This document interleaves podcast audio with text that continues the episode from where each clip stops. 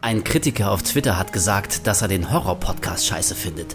Ich genoss seine Leber mit ein paar Fava-Bohnen, dazu einen ausgezeichneten Chianti.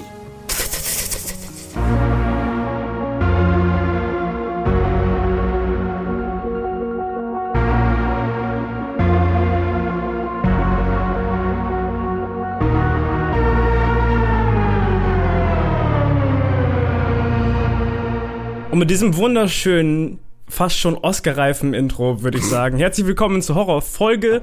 Lass mich kurz überlegen, 22. Holy shit. 22 Und damit, ja, abgefahren, ne? 22 Folgen lang oder besser gesagt 44 Wochen lang er, ertragt die uns schon. Unfassbar.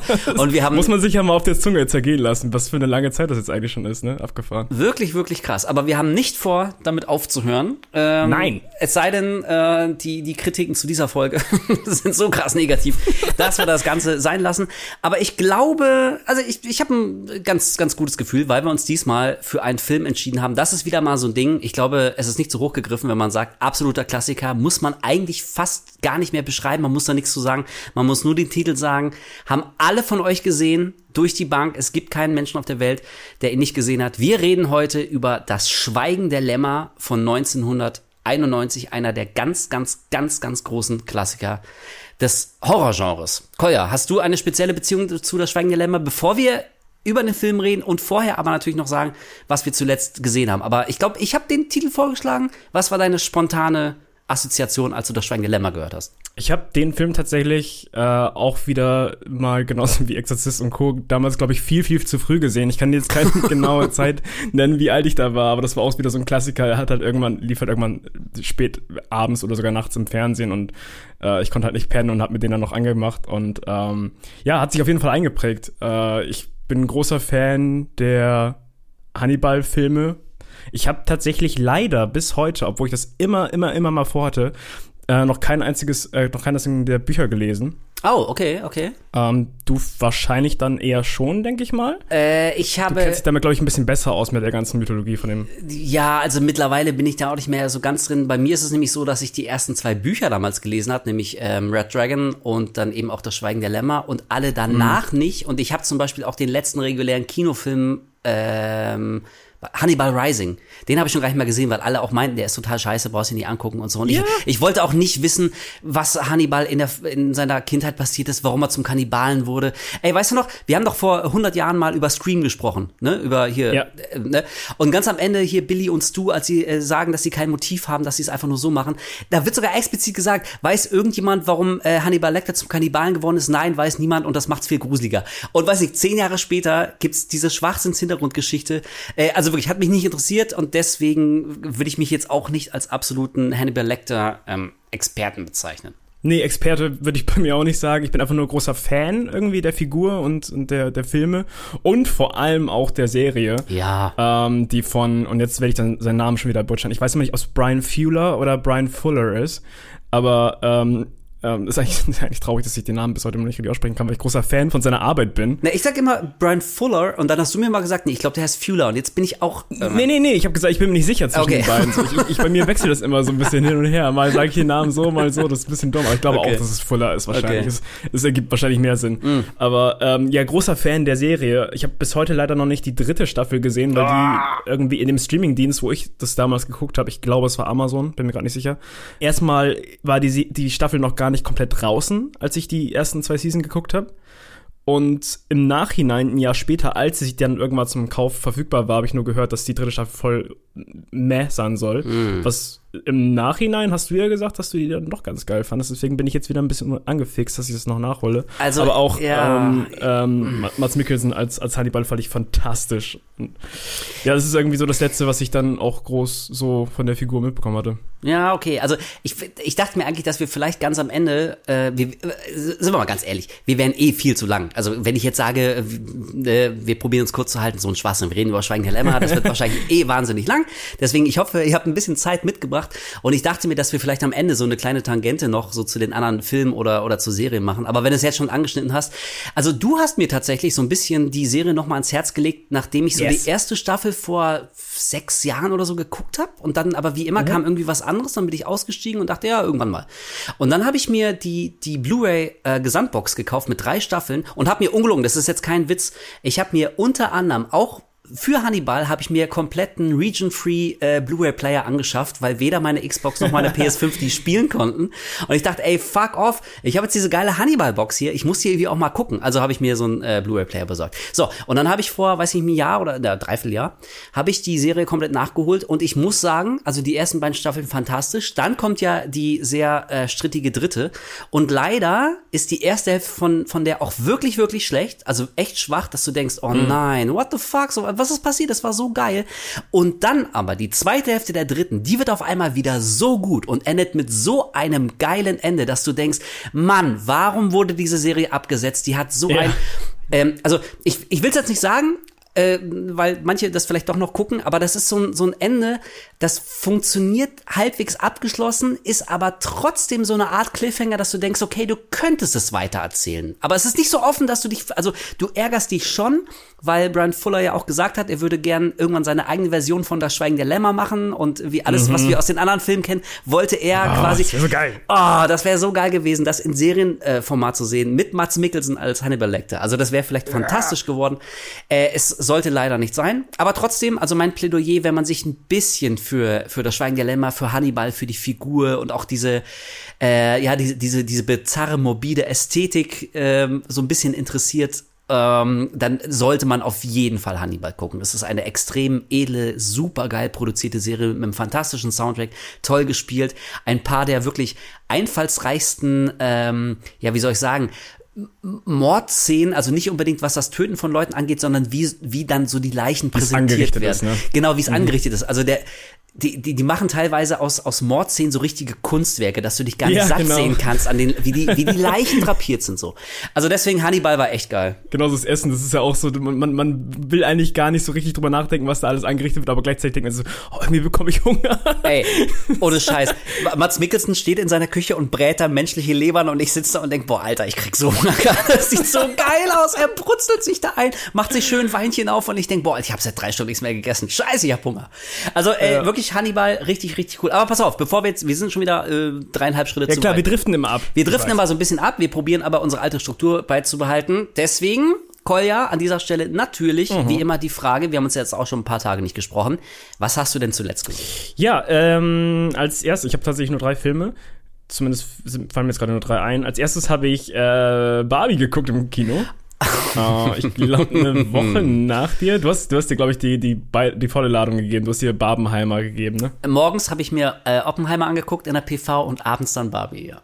Das war ein sehr interessanter Tag, das kann ich schon mal Ey, sagen. Nach, nach Oppenheimer wäre ich schon komplett K.O. gewesen für den Tag. Aber okay. Okay. Ähm, ja, Barbie habe ich gesehen mit einer, mit einer großen Gruppe von, von Freunden. Wir waren, glaube ich, acht sieben oder acht Leute waren wir im Kino, weil ein Kumpel hat mich einfach angeschrieben, ey, hast du Bock in, in einer Woche Barbie gucken? Ich so, ja, okay, cool, dann sind wir schon sieben. So, und dann sind wir halt mit einer Gruppe von Leuten ähm, sind wir in Barbie gegangen und ich muss tatsächlich sagen, also wir beide haben ja leider schon drüber gesprochen. Ganz kurz. Und deswegen weiß ich ja, dass, dass, dass der dir nicht so zugesagt hat. Ich hatte auf jeden Fall im Kino ziemlich viel Spaß. Okay. Muss aber sagen, dass der so im Nachhinein, desto länger ich drüber nachgedacht habe, doch ein bisschen, so ein bisschen zerbröckelt ist. Hm. Ich, ich, weiß nicht, ich glaube, das ist so ein klassischer Film, wenn man den guckt. Die einen werden den unfassbar nervig finden, glaube ich. Und die anderen werden damit ziemlich viel Spaß haben. Ich war zum Glück irgendwie im Team. Ich habe damit ganz gut Spaß gehabt im Kino. So, äh, der Humor war ab und zu Hit und Miss. Ich mag aber so im Großen und Ganzen einfach was für mich im vollen Fokus steht, ist einfach die, die, das Production Design, wie mhm. alles aussieht und so. Das ist so fucking cool gemacht, mit so viel Liebe zum Detail. Für mich ist wirklich so 90 Prozent von dem, was mir den Spaß ausgemacht hat, einfach wie alles designt ist, wie, wie, wie alles dargestellt ist. Ähm, ich fand teilweise, man hat halt, man hat halt, das weiß man ja auch im Trailer, die echte Welt und die Barbie-Welt. Und ich finde, sobald es irgendwie in die echte Welt geht und es ist alles genauso goofy und überdreht wie in der Barbie-Welt, das fand ich irgendwie ein bisschen komisch. Also mhm. Also die ganze Will Ferrell-Geschichte, ähm, weiß ich nicht, kam bei mir nicht so cool an. Aber im Großen und Ganzen ähm, hatte ich doch eine Menge Spaß mit dem Film. Okay, cool. Ja, alright. Und über die Message, über die Message kann man streiten. Was, okay, oh, sorry, ich wollte wirklich, ah, ich habe mir vorgenommen, lass uns nicht zu lange über Barbie quatschen. Oh Scheiß, das soll nicht der Barbie-Podcast werden. Aber jetzt muss ich fragen, wenn du mir so eine Brücke baust, was glaubst du, was würdest, was würdest du sagen, was ist denn die Message von Barbie? Uff. Ja. Ich weiß nicht, ob wir das wirklich aufmachen sollen. ja, ey, du, das, das ist jetzt deine Entscheidung. Ich weiß einfach nicht, wie ich das zusammenfassen soll. Also es ist halt einfach. Ja, das also, ey, wie gesagt, pass auf. Das ist, wir sind ja auch jetzt irgendwie äh, nicht der der Barbie-Besprechungspodcast und also gefühlt wurde zu diesem speziellen Film auch wirklich schon alles gesagt, hoch und runter. Ja. An dieser an dieser Stelle, äh, ihr habt es vielleicht mitbekommen, wenn ihr uns oder oder speziell mir auf Twitter folgt. Ähm, am Tag als wir Barbie in der Pressvorführung geguckt haben, habe ich mich noch mit, mit äh, Schröck von Rocket Beans und Antje und Tobi war auch dabei. Wir haben uns wirklich abends noch direkt am selben Abend, direkt nach der Pressevorführung, wir sind ins Studio gefahren und haben quasi eine, eine äh, aus der Hüfte geschossene Sonderfolge Kino Plus aufgenommen und haben wirklich über Oppenheimer und Barbie gesprochen. Und aus technischen Gründen konnte man die Aufnahme leider nicht verwenden. Das wurde mir zumindest gesagt. Ich weiß nicht, ob ich diese Erklärung so schlucken kann. Vielleicht war der Talk doch zu kontrovers. Vielleicht. Meinst du? Ja, nein, also, also ich glaube, da hat irgendwie was in der Tonspur geknackt und so, und das wäre echt nervig zum Zuhören gewesen. Yeah. Und deswegen ähm, ist diese Sendung leider nicht, nicht online gegangen. Ich will nur darauf hinaus, ähm, und das war jetzt auch schon vor zwei Wochen, und äh, also ich weiß auch nicht, ob wir das fast so aufmachen sollten. Also, äh, falls das irgendjemand interessiert, nein, ich war tatsächlich nicht begeistert vom Film. Ähm, ich, ich fand den, äh, also nervig hast du, glaube ich, gesagt, und es ist ein perfekt treffendes Wort, weil also die letzten 20 Minuten wirklich, ich wollte nur noch, dass es vorbei ist. Ich war so nervlich, ich dachte, boah Leute, wann ist dieser Na, das fand ich das fand ich wiederum ganz cool. Okay. Ich fand halt nur die ich fand nur diesen Mittelteil so so stumpf, diese ganze ja. Corporate Geschichte mit Will Ferrell und sowas und wie die da irgendwie wie die größten Affen rumlaufen und versuchen ja, ja. zu catchen, was man auch im Trailer gesehen hat, diese ganzen Szenen. Ich finde ich einfach bescheuert und ich weiß nicht, ich fand halt einfach die die Barbie Welt, dieses ganze Plastik drumherum und sowas, das fand ich halt mega kreativ. Und ich hätte mir halt gewünscht, dass die echte Welt sich dann mehr abhebt, vielleicht noch ein bisschen ja. düsterer ist oder sowas und nicht dann auch so drüber. Und äh, was die Message angeht, so, ähm, keine Ahnung, ich fand den Film halt in vielen Aspekten schön so, aber ich finde auch irgendwie teilweise ist es ein bisschen halt sehr stark mit der Brechstange und ähm, Jetzt hatte ich eben noch was, was ich unbedingt sagen wollte, was mir gerade entglitten ist. Ja, ey, pass auf, dann, ähm, dann sekundiere ich dir so ein bisschen. Ich fand auch das Produktionsdesign, wenn ich mal was Positives nennen möchte, fand ich auch ziemlich cool. Also ich fand so die ersten 15 Minuten einer Barbie-Welt, dachte ich, okay, das sieht wirklich geil aus. Also man kann nicht sagen, dass die da billig irgendwie was hingerotzt haben, um äh, ja. ein bisschen Kohle abzugreifen. Ich dachte, okay, wirklich, also ne, so mit viel Liebe zum Detail und äh, es gibt bestimmt ein paar Leute da draußen, nicht unbedingt nur Frauen, aber vielleicht tendenziell eher Frauen, die wirklich auch Ahnung von diesen ganzen Barbie-Figuren haben, also die so Insider-Gags raffen, so wenn irgendwie, weiß ich, ein spezielles Kleid auftaucht oder wie so ein ganz spezieller yeah. Wagen durch das, durchs Bild fährt und die Experten wissen, ach, das ist die Sondermodell von 1984 oder so. Also ich glaube, wenn man da so richtig tief drin ist, dann kann man da bestimmt visuell irgendwie auch einiges rausziehen. Das hat mir ganz gut gefallen. Ich fand auch Ryan Gosling, also bei dem hatte ich das Gefühl, er ist der Einzige, der, der irgendwie echt so, so mit, mit Bock an der Sache war und hat sich da so reingeworfen. Er hat so Spaß gehabt. Ja, genau, ja. Das, das Gefühl hatte ich auch. Aber ey, ach komm, fuck it. Sagen wir es jetzt, wirklich. Ihr kennt mein Motto, Gott hasst Feiglinge. Weil du gesagt hast, Message, ey, keine Ahnung. Also, plumper kann man es ja fast nicht sagen. Pff, weiß ich, dieser Monolog dann von der, von der Mutter, also, pff, Frauen sind die ganze Zeit Opfer, dass das das Leben, die Existenz von, von Frauen ist Qual und, und Pein und sie können nichts richtig machen und sie leiden quasi jeden Tag und Männer sind toxische Arschlöcher. Und ich finde das, ich finde das eine ganz grauenvolle Message, sowohl für Frauen als auch für Männer. Ich spreche jetzt nicht als irgendwie der, der, der gekränkte, narzisstische, in seinem Ego angegriffene, mittelalte weiße Mann. Ich finde das, ich finde das eine, eine ganz furchtbare Art, das Leben wahrzunehmen. Und also sowohl für, für Jungs als auch für, für Mädels.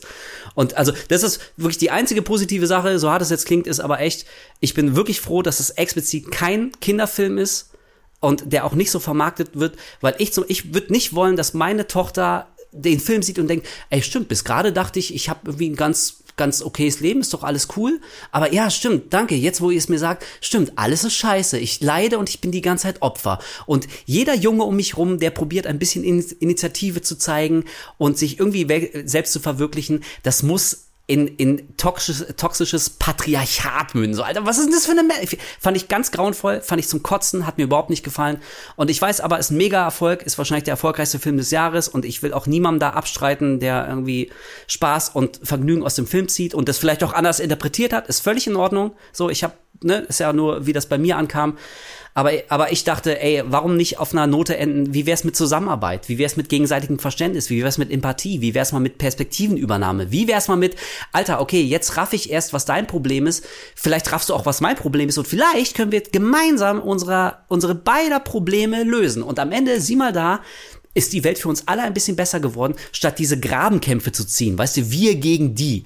Und das, das war für mich die Message in, im Barbie-Film, wir mhm. gegen die. Und das fand ich total zum Kotzen. Und mhm. ich habe die Schnauze voll von diesem Kulturkampf. Und ich fand den ganzen Film einfach scheiß auf diesen Film, scheiß auf diese Message. So. Ja, ich fand aber da am Ende schon die, An also da, schon Ansätze von dem, was du gesagt hast. Bloß halt, es war halt einfach teilweise sehr viel Schwarz-Weiß-Sehen dazwischen. Also ich, wie gesagt, ich finde die Message jetzt echt nicht komplett kacke, aber es gibt halt, es gibt halt ab und zu so ein paar Momente, wo ich das auch dann dann ein bisschen hart mit der Brechstange fand. Also, äh, wie du schon meinst, die, dieser äh, Monolog von der Mom fand ich echt ein bisschen drüber. Ähm, aber ansonsten, keine Ahnung, er hat mir halt an vielen Stellen sehr viel Spaß gemacht. Aber was, was genau, was mir jetzt gerade einfällt, was ich ihm sagen wollte, ist, alter Schwede, das ist echt kein Film für Kinder. Also Na, diese ganze, geht da nicht mit euren Kindern rein.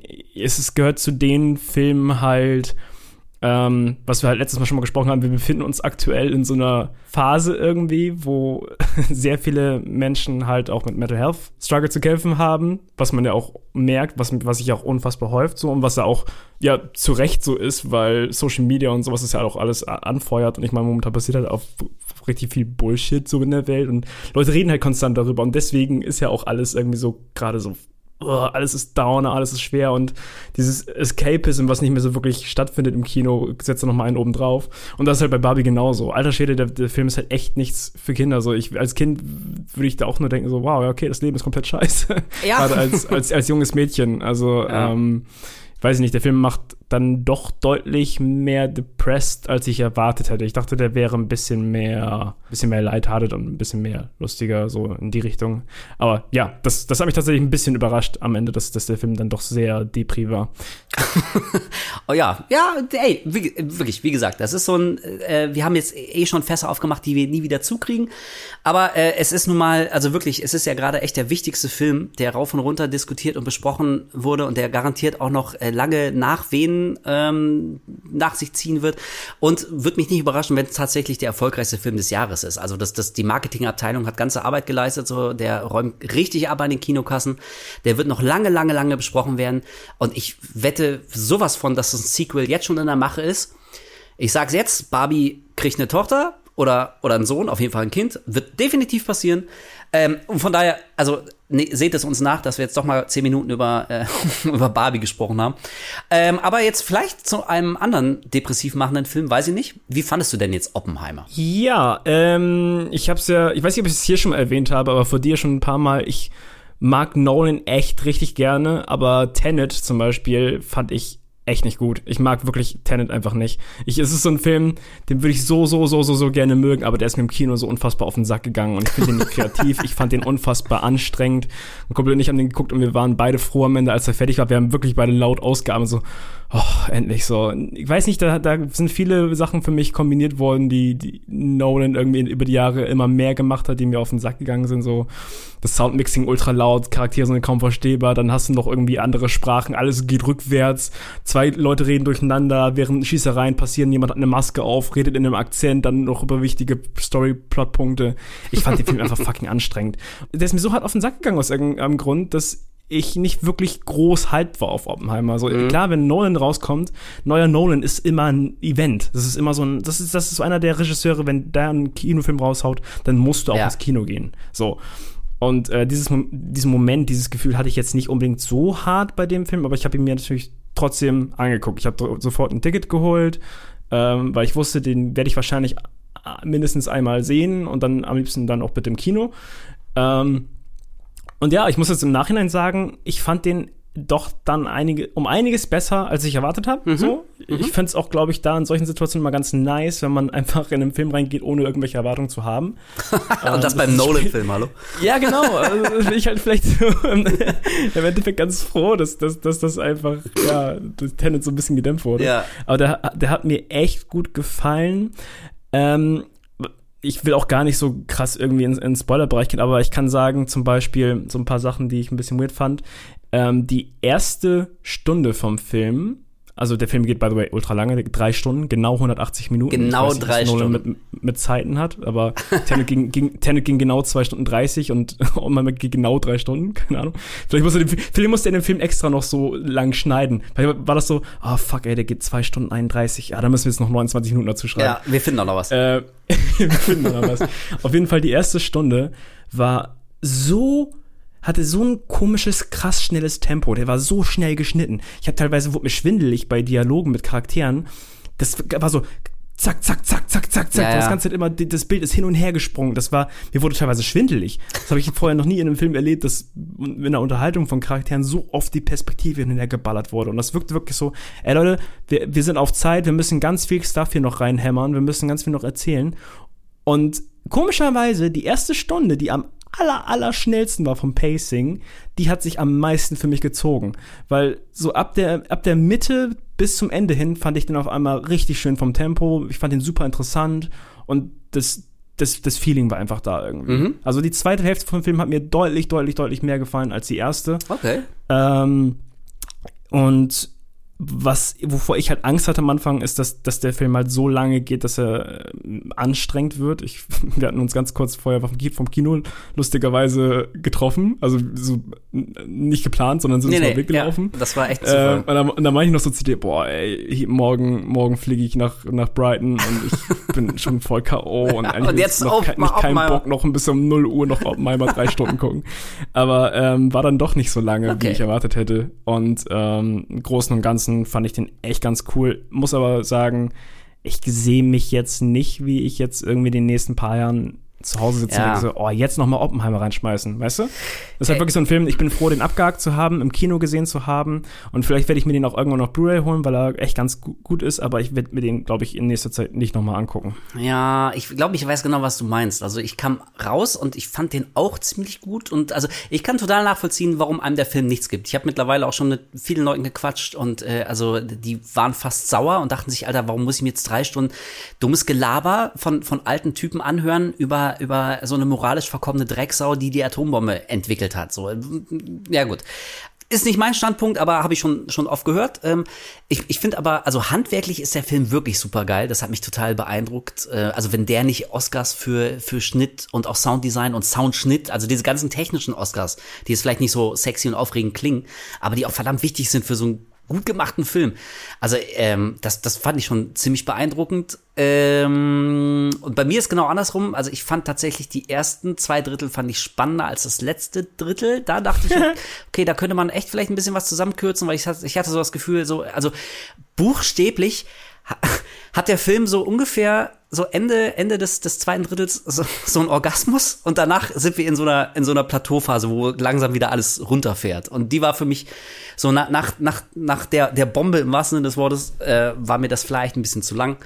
Ähm, aber ich weiß, was du meinst. Es fühlt sich jetzt auch nicht wie so ein krasses Event-Movie an, was man unbedingt sehen muss. Und das hatte ich bei Nolan tatsächlich jetzt auch schon lange nicht mehr. Also ob man jetzt Tenet geil fand oder auch Interstellar, aber das war so ein Ding, irgendwie, da wusste jeder, okay, ich muss das im Kino sehen. Ich muss im Kino Interstellar sehen. Ich muss im Kino Tenet sehen. Und bei Oppenheimer, klar, ist der geil und auch mit dem Sounddesign alles wirklich bombastisch, erstklassig. Aber ähm, da dachte ich, ja, also weiß ich nicht, hätte ich den dann später, äh, weiß ich, auf einer F äh, 4K Blu-ray zu Hause geguckt, auf meinem großen Fernseher, hätte ich vielleicht auch ähnlich cool gefunden. Also da hatte ich einfach dieses bombastische, boah, das war jetzt so das krasse Kino-Event des Jahres ähm, Gefühl nicht unbedingt. Aber also ich fand den tatsächlich ähm, ganz cool. Mir na doch, mir mir er schon gut gefallen. Aber ähnlich wie du, also ich glaube nicht, dass ich jetzt in den nächsten drei Jahren äh, noch, noch Oppenheimer reinschmeißen werde. Also da gucke ich echt lieber noch mal Tenet, um den vielleicht noch mal zu raffen oder die, die Actionsequenz zu genießen. Bei Oppenheimer habe ich jetzt wenig, bei dem ich beim Gucken schon dachte, boah, Alter, das muss ich mir möglichst bald noch mal ansehen. Von daher, ja, geht's mir vielleicht ganz ähnlich wie dir. Tenet gibt's übrigens lustigerweise. Habe ich gestern in meinen YouTube Recommendations gehabt. Äh, in voller Länge auf YouTube in voller Qualität, bloß rückwärts. Oh, echt? Okay, das ist ja schon wieder Ja, geil. hat irgendjemand hochgeladen und aus irgendeinem Grund hat das die Company neu runtergenommen aufs, als Copyright Okay, Infringement. das Gibt's ist aber eine, lustige Idee. Okay, Ich also kurz einmal rein, reingesappt, aber ich find's halt lustig, dass der Soundtrack halt trotzdem funktioniert in rückwärts, weil er Ja. teilweise ja auch selbst rückwärts eingespielt wurde. Also. Das, äh, das war halt wieder so, ein- so ein Gimmick-Nolan-Film. Und ähm, also auf der einen Seite finde ich es ganz cool, dass Nolan mittler, also spätestens jetzt wirklich so souverän und selbstbewusst ist, dass er ein relativ klassisches Biopic verfilmen kann, ohne so ein krasses Gimmick dafür zu brauchen. Auf der anderen Seite denke ich mir ja, okay, aber er war auch einer der letzten Wahnsinnigen in Hollywood, die solche Gimmick-Filme gemacht haben. So weißt du, also wenn in einem Film die Zeit gleichzeitig vorwärts und rückwärts läuft, Nolan macht so einen Scheiß und kein anderer. Und äh, also ich fände es fast ein bisschen schade, wenn er denkt, okay, so ich werde jetzt ein bisschen ruhiger, ein bisschen gesettelter, ich will vielleicht so noch mehr ernst genommen werden, so und ich mache jetzt so diese super geil produzierten Biopics. Äh, Fände ich fast ein bisschen schade. Aber ich meine, ey, wenn wir mal sehen, ich glaube, so ein krasser Hypererfolg wird Oppenheimer an den Kinokassen jetzt nicht und von Barbie ja auch schon längst überholt. Aber damit, Ja, haben, wir, klar. aber damit haben wir zumindest die zwei wichtigsten Filme im Kino abgehakt, nämlich Barbie und Oppenheimer. So, und jetzt noch ganz schnell, was war das dritte, was du gesehen hast? Du hast gesagt, du hast Äh, ich habe ähm, Tetris habe ich mir vorhin angeguckt Oh. tatsächlich, weil ich ich habe mir jetzt gerade habe ich dir auch gesagt, ähm, gibt es oder gab es eine Aktion, dass man mal eine PlayStation 4 oder 5 hat, dann konnte man sich Apple TV oder Apple Plus Ja. äh, für drei bis sechs Monate for free holen. Ja. Und da ich immer, immer, immer Bock hatte, Severance äh, zu gucken, Ja. äh, also die Serie, habe ich mir das dann deswegen geholt. Und dann ist mir halt vorhin noch eingefallen, dass Tetris auch da ist. Äh, der hat mir, auch, ich mach's einfach kurz, der hat mir echt Spaß gemacht. Ich Mhm. fand, den, fand den ganz cool. Der ist jetzt nicht, es ist kein, kein Meisterwerk, aber äh, tut auch echt nicht weh. Man guckt ihn einfach an und man hat einfach irgendwie hat einfach Spaß mit dem Film so. Ist von Okay. der Produktionsfirma von äh, Matthew Vaughn, von, also Marv.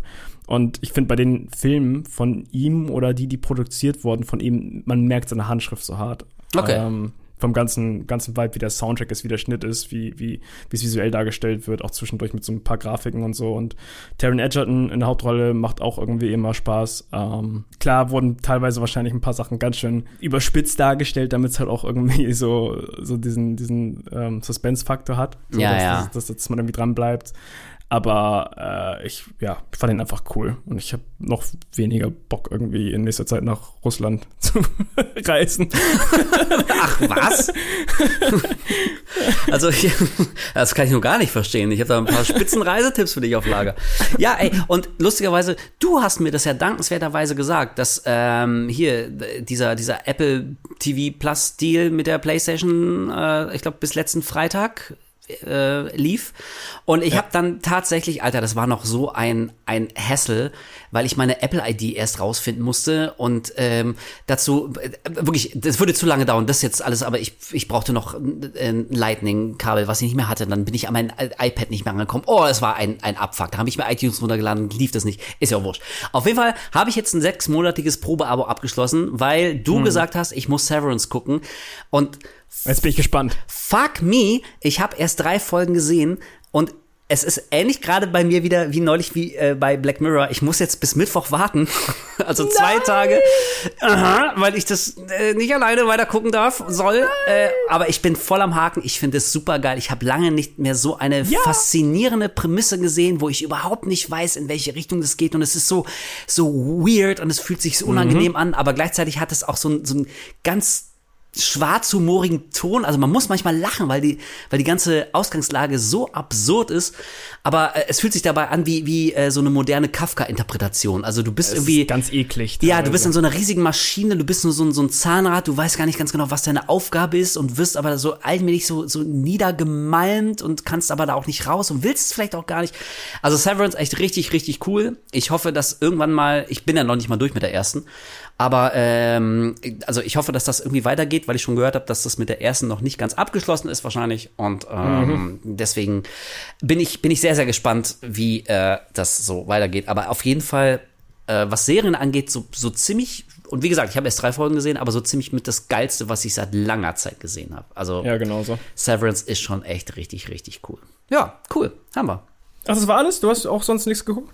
Ach so, ey, ohne Scheiße, ich guck mal auf die Uhr. Wir labern jetzt schon wieder über eine halbe Stunde. Und beim letzten Ja, okay. Mal, ähm, pass auf, deswegen sage ich nur ganz, ganz kurz, ich habe wirklich einiges geguckt, aber wir können es ja vielleicht beim nächsten Mal besprechen. Ist jetzt auch Ja, nicht okay. so wahnsinnig spannend. Nur eine kurze Sache, weil ich es beim letzten Mal erwähnt habe.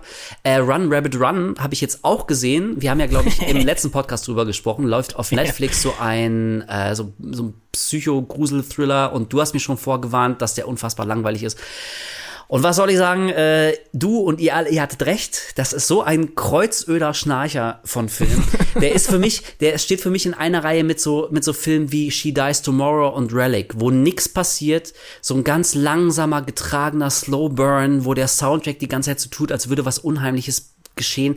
Aber im Grunde, wenn man wirklich mal den Soundtrack einfach, wenn man den muten würde, den Film, dann würde da nichts passieren. Und ich meine orgi original nichts. Da passiert nichts Spannendes, nichts Übernatürliches, überhaupt nichts Schauriges. Ähm, deswegen. Ja, ich wollte gerade sagen, also Relic hat wenigstens ein cooles Konzept gehabt. Und äh, okay, also ich muss zugeben, und bei Relic das Ende fand ich richtig schön. So die, Richtig, das, ja. also wirklich so die die letzte Einstellung, die hat mich dann emotional wirklich gepackt. Ich war überraschend gerührt dann noch, aber also bis dahin hat er sich auch ganz schön hingeschleppt. Deswegen, also von den drei genannten würde ich sagen, ist Relic auf jeden Fall noch der beste. Aber das ist für mich so ein Film, der geht so in die Kategorie, der wird so hochgehypt als ja, das ist schon wieder eine Metapher auf irgendwas so tiefenpsychologisch. Und ich denke ja Leute, Ey, also allmählich, äh, wirklich, also da schrillen meine Alarmglocken, wenn ich höre äh, Slow Burn. Ich mag solche Filme, aber so langsam habe ich das Gefühl, das ist auch eine, eine Entschuldigung für, bei unserem Film passiert halt einfach nichts. Und so war Run Rabbit Run auch. Ich bin froh, dass ich ihn gesehen habe. Ähm, weil ich jetzt endlich weiß, wovon ich da rede, aber ähm, ist wirklich nicht die anderthalb Stunden wert, die er läuft.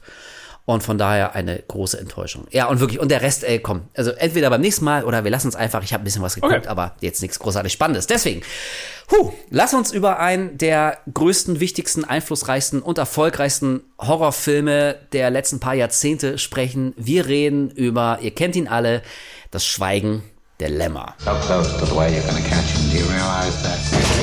Oh, Clarice, your problem is you need to get more fun out of life. You told me you don't spook easily. You call this easy, sir? Lecter's missing hand arm. Man's a raving maniac. Who knows what he'll do? So, Kolja, und du hast ja gesagt, du hast ihn viel zu früh gesehen, wie auch der Exorzist. Was, also, wie alt warst du denn da erstmal, als du den gesehen hast? Der kam, der kam 91 kam der in die Kinos. Wie, sag bitte noch mal für alle und auch für mich, damit ich gleich so richtig kotzen kann. Wie alt warst du im Jahr 1991? Komm, sag's. In 91 habe ich nicht existiert. Fuck off, du, hast, du warst noch nicht mal geboren. Ich hasse dich so sehr. Ich komm vorbei und hau dir aufs Maul, ey. Du hast doch noch nicht mal existiert. Oh Gott. Nein, Okay, Mann. krass. Wow. Okay, also dann hast du ihn, mit, mit welchem Alter hast du ihn denn gesehen? Ich, ich, ich weiß, wie- ich habe ja vorhin schon erwähnt, ich, ich kann jetzt gerade echt nicht sagen, Okay. wie, wie alt ich da war, aber es war, es war zu, zu früh auf jeden Es Fall. war zu früh. Okay. Und was ist dir im Gedächtnis geblieben? Wie hat er denn auf dich gewirkt? Also ich fand ihn halt schon da irgendwie sehr interessant. Ich, es ist ja irgendwie allgemein immer diese große Faszination, ob es jetzt True Crime Sachen sind oder irgendwelche Dokumentationen über, über so Serienkiller und wie die Psychologie von denen funktioniert. Also True Crime vielleicht jetzt nicht unbedingt, gucke ich nicht unbedingt alles so und manchmal finde ich auch Sachen echt ein bisschen sehr drüber. Aber ich, ich, es wäre gelogen, wenn ich nicht echt eine Faszination über die Jahre für so Psychologie in Form von, von, von Serienkillern irgendwie entwickelt hätte. So, also ich finde das halt super interessant, was irgendwie so einen Menschen antreibt, um abgefuckte Scheiße zu machen. Und ich weiß, dass äh, Lecter natürlich jetzt keine ähm, Figur ist, die wirklich existiert hat, so. Aber vieles davon ist ja auch angelehnt an, an reale ähm, Serienkiller. ja, so. Ed, also Ed ich- Gein zum Beispiel. Genau. Und ich fand, fand da schon irgendwie damals so das irgendwie sehr interessant, dass es dann ja so, so einen Charakter gibt und da- dass die Psychologie dann auch innerhalb des Films irgendwie von ihm analysiert wird. Ja, man, man muss sowieso mal sagen, in der Rückschau, ähm, also das war der Film, mit dem so ein bisschen der Serienkiller-Hype dann erst so richtig zurückkam. Also, wie gesagt, Mhm. äh, Schweigen der Lämmer 91, dann kam 795, okay, das lagen vier Jahre dazwischen, aber ich würde sagen, das waren so die beiden großen Filme in den 90ern, die diese Faszination Serienkiller auf einmal wieder zurück ins, ins, ähm, ins Kino gebracht haben. Und ich meine, mittlerweile hast du gerade auch schon gesagt, eine True Crime, die Schwemme ist gigantisch groß.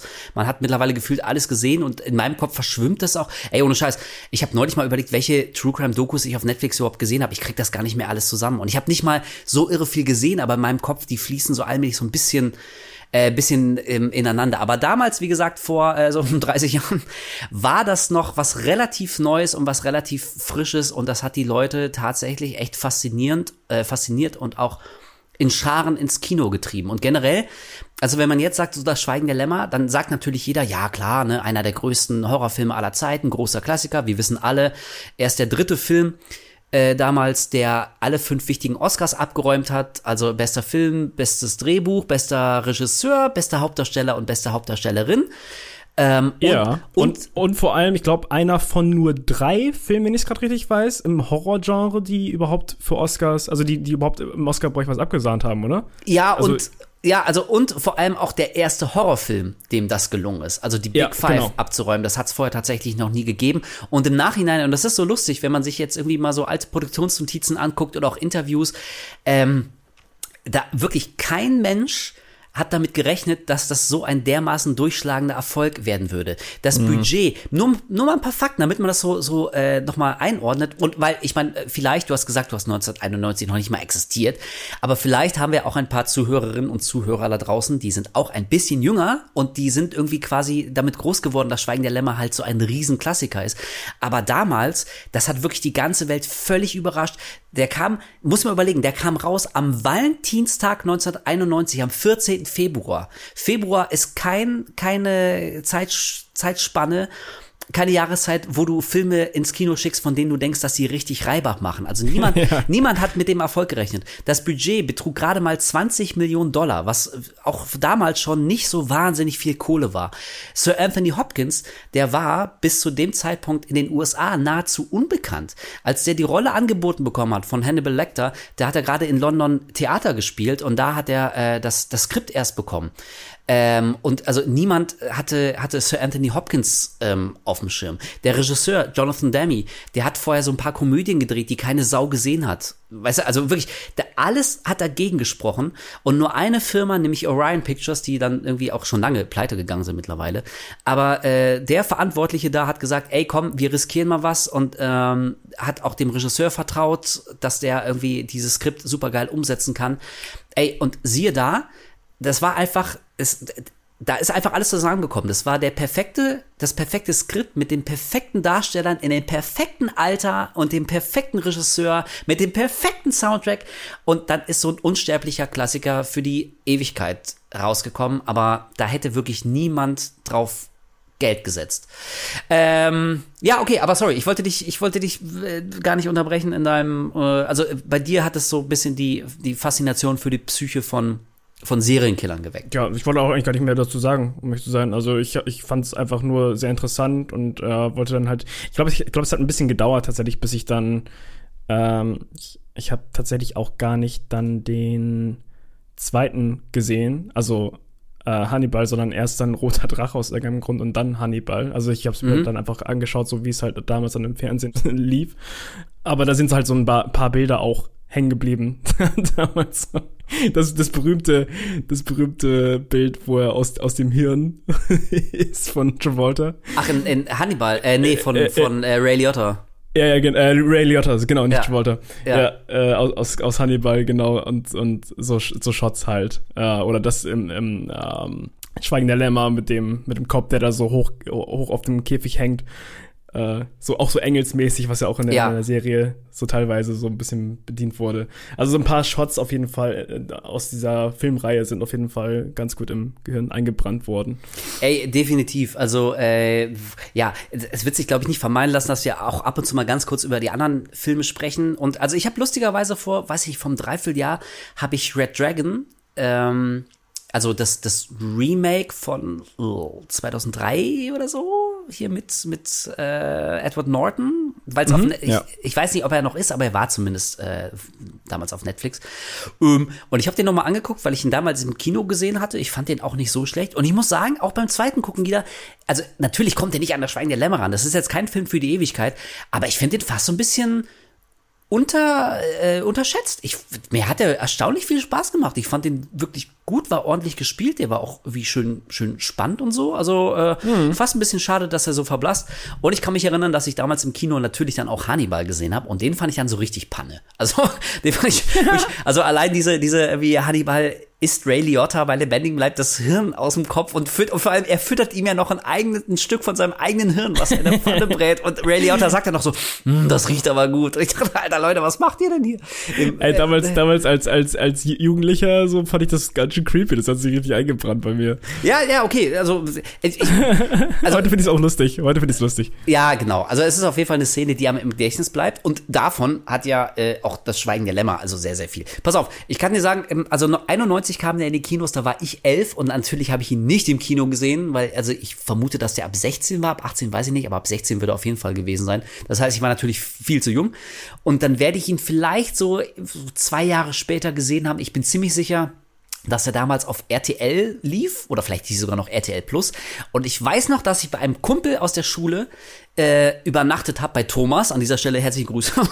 äh, und wir haben dann irgendwie äh, hier auf, auf RTL dann das Schweigen der Lämmer geguckt. Und wir fanden den beide so unfassbar unheimlich, so richtig creepy und schlimm und gruselig. Und das Finale. Und wir waren so angespannt, waren gleichzeitig dann aber auch so ein bisschen in Jodie Foster verknallt. Wie gesagt, wir waren so 13, da ist man äh, so, also hormonell ist man wie so im Taumel zwischen äh, Extremsituationen.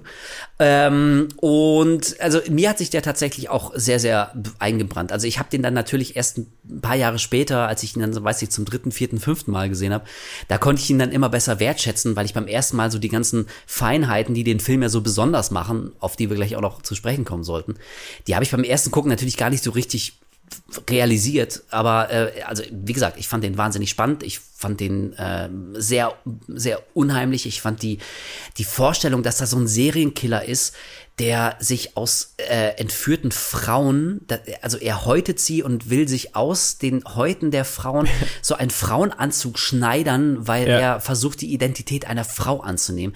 Also das fand ich als Kind schon verstörend und das wird auch im Erwachsenenalter nicht unbedingt besser. Genau, das ist halt auch äh, wieder sowas, wo ich, wo ich mich an die Serie erinnert gefühlt habe, weil da gab es halt auch in jeder Folge so ein so ein Killer, der Thema war und der hat auf sehr kreative Weise praktisch seine Opfer immer Ja. weiterverarbeitet hat oder irgendwie platziert hat. Äh, das, das, ja, das ist auf jeden Fall etwas, was ähm, sich einprägt. und ich meine, viele, viele der Zitate und sowas, ne, es reibt sich mit der Lotion ein. So. It rubs the lotion on its skin. It does this whenever it's told. Mister, my family will pay cash. Whatever ransom you're asking for, they'll pay it. It rubs the lotion on its skin, or else it gets the hose again. Also tatsächlich ein extrem zitatwürdiger Film. Es gibt so ein paar Sachen, die musst du erwähnen und jeder weiß, aus welchem Film es ist. Auch so ein Ja. paar, auch so ein paar Bilder, die sind mittlerweile einfach fester Bestandteil der der ähm, der Popkultur geworden, definitiv. Und mir Ja. fällt gerade ein, dass wir jetzt noch gar nicht gesagt haben, worum es tatsächlich in der Schweigen der Lämmer geht. Es geht um einen Serienkiller namens Buffalo Bill. Und wie ich gerade schon gesagt habe, äh, sein MO, sein Modus operandi ist, dass er äh, etwas beleibtere junge Damen entführt, ähm, sie dann drei Tage hungern lässt, dann bringt er sie um, zieht ihnen die Haut vom Leib und will sich daraus dann einen Frauenanzug schneidern, was wir erst relativ spät im Film erfahren.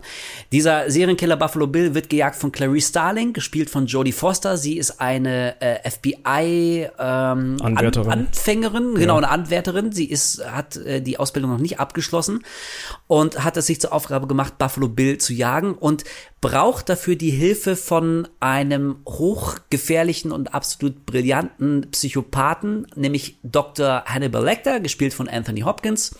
Beide haben dafür äh, für ihre jeweiligen Rollen einen Oscar bekommen. Und Anthony Hopkins ist eben äh, Hannibal Lecter, Hannibal der Kannibale, der als Psychiater gearbeitet hat, aber äh, äh, auch Leute dann umgebrachte und sie aufgegessen hat und gilt als einer der gefährlichsten Menschen in den äh, USA. Aber weil er eben so ein genial analytischer ähm, Verstand ist, kann er auch ähm, die Id- Identität von Buffalo Bill quasi aus seiner Gefängniszelle kann er ähm, darauf schließen, wer tatsächlich sich hinter dem Alias Buffalo Bill verbirgt und dann entspinnt sich quasi ein Rennen gegen die Zeit. Buffalo Bill hat gerade ein Opfer ähm, in seinen Clown, das ist die Tochter einer Senatorin, glaube ich. Und äh, Clarice rennt quasi äh, ja gegen die Uhr, um dieses junge Mädchen aus der aus der Hand von Buffalo Bill zu retten. Also die eigentliche Hauptstory ist tatsächlich die Jagd auf diesen Serienkiller Buffalo Bill und die also ich will es nicht mal Nebenstory nennen, weil es mindestens genauso wichtig ist, aber äh, da ist der, der, der Zeitfaktor vielleicht jetzt nicht so groß.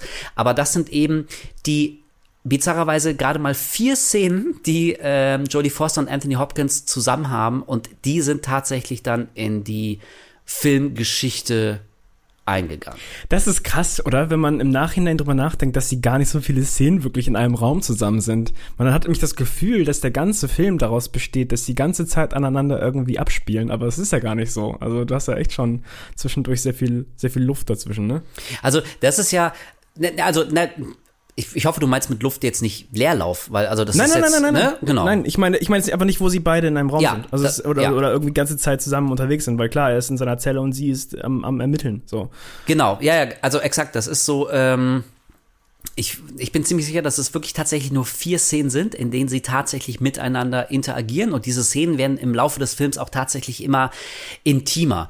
Also ähm, ich, ich glaube, ich habe jetzt äh, gerade mal ganz kurz zusammengefasst, worum es geht, falls der eine oder andere das nicht mehr so ganz parat hat, aber das ist wirklich ein Film, ähm, ich, wie gesagt, ich gehe einfach davon aus, dass ihr alle den gesehen habt und wenn nicht, dann holt ihr das jetzt bitte sofort nach.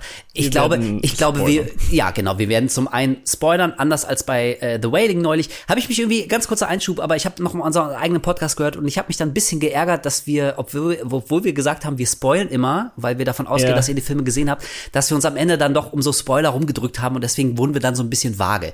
Lass uns Es das. war, auch, es war auch das Feedback tatsächlich. Also wir, es wurde auch schon geschrieben, so wenn wir spoilen, dann bitte ganz. So. Genau, ja. Also nicht, nicht zurückhalten noch und das, äh, ja, Richtig. uns auch genau. zu Herzen nehmen. Das, das werden wir auf jeden Fall machen. Ähm, äh, also wir werden zum einen spoilen und ich glaube, das Schweigen der Lämmer muss man jetzt nicht chronologisch nacherzählen. Also wir müssen jetzt nicht den ganzen Film nochmal durchgehen. Das kann also sein, dass wir so ein bisschen zwischen den Szenen springen, aber ihr habt den alle gesehen und ihr könnt auch immer alles sofort ähm, einordnen. Und deswegen, ähm, jetzt ohne das jetzt groß in den Kontext der Story einzubinden, aber die Szenen, in denen äh, Jodie Foster und Anthony Hopkins miteinander spielen, das sind tatsächlich echt nur vier. Und wie gesagt, und sie werden immer intimer, denn ähm, was Hannibal Lecter, was er macht, ist so ein psychologisches ja, Katz-und-Maus-Spiel mit Clarice Starling zu spielen. Er weiß sofort, wer Buffalo Bill ist. Und Clarice Starling ahnt das, dass er es weiß und, und, und fleht ihn quasi auch an, ähm, wenn sie wissen, wer Buffalo Bill ist, sagen sie es mir, irgendwie, es geht hier gerade um das Leben eines Mädchens. Und äh, Hannibal Lecter bleibt aber hart und sagt nein, er wird ihr erst helfen, wenn sie, also Clarice, ihm gegenüber ihre tiefsten äh, Geheimnisse und, und die dunkelsten Seiten in ihrer Psyche ihm offenbart. Also er, er geilt sich fast so ein bisschen daran auf, so Leute psychologisch so komplett zu durchleuchten und auf links zu drehen.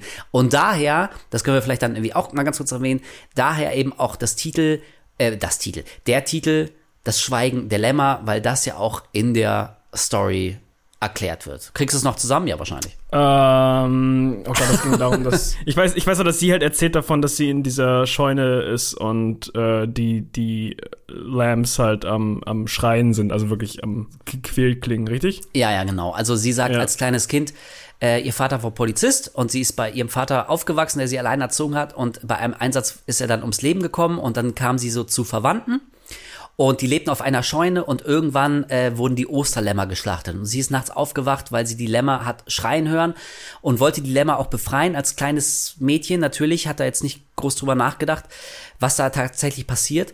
Ähm, und hat dann in ihrer Panik, weil sie nicht wusste, was sie machen sollte, hat sie eins der Lämmer genommen unter den Arm und ist mit dem einfach losgerannt, um das Lamm zu retten, in den Wald rein. Ähm, und also das, da, daher kommt so der Titel, weil, weil Hannibal Lecter sagt, und ähm, manchmal, Clarice, la- wachen sie noch nachts auf und sie hören die Lämmer schreien und sie haucht dann so, ja. Und sie glauben, wenn sie diese, die Tochter, die Senatorentochter retten, retten können, dann äh, bringen sie die Lämmer zum, zum Schweigen. Und sie sagt so, ja. Und das ist quasi so der Titel, der, ähm, der, der, der Titel, das äh, Ja. Schweigen der Lämmer. Ein seltsam Okay, poetischer genau. Titel für so ein, für so ein, Ja, so ein. Psycho, Also- Psycho-Killer-Drama. Das, das, das brennt sich halt auch ein. Der Titel ist einfach geil. So, Silence of the Lambs klingt halt einfach schon echt cool.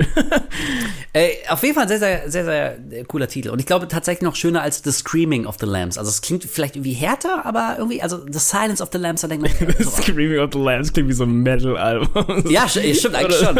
Screaming of the Lambs. Slayer, the Screaming of the Lambs. Ziemlich geil, ja. Aber Übrigens grü Grüße an alle Leute, die gerade äh, in Wacken sind. Also Oh mein Gott. natürlich später, ne? Also wir, wir sind jetzt, wir nehmen es gerade an einem Montag auf. Oh Gott. Äh, jetzt gerade fahren Leute Richtung Wacken. Also für, die, die da waren und gerne die Spotify-Kommentarfunktion hier benutzen, äh, teilt uns doch mal gerne mit, wie es so war, weil wir sehen gerade Bilder und es sieht absolut, alles ist unter Wasser, alles ist voller Schlamm. Ey, und, und ich, ich sage es mit einem tief empfundenen Gefühl, ähm, des, des Mitleidens und der Empathie, aber ihr Armschwein. Ohne Scheiß, das sieht Ja. so schlimm aus, ey.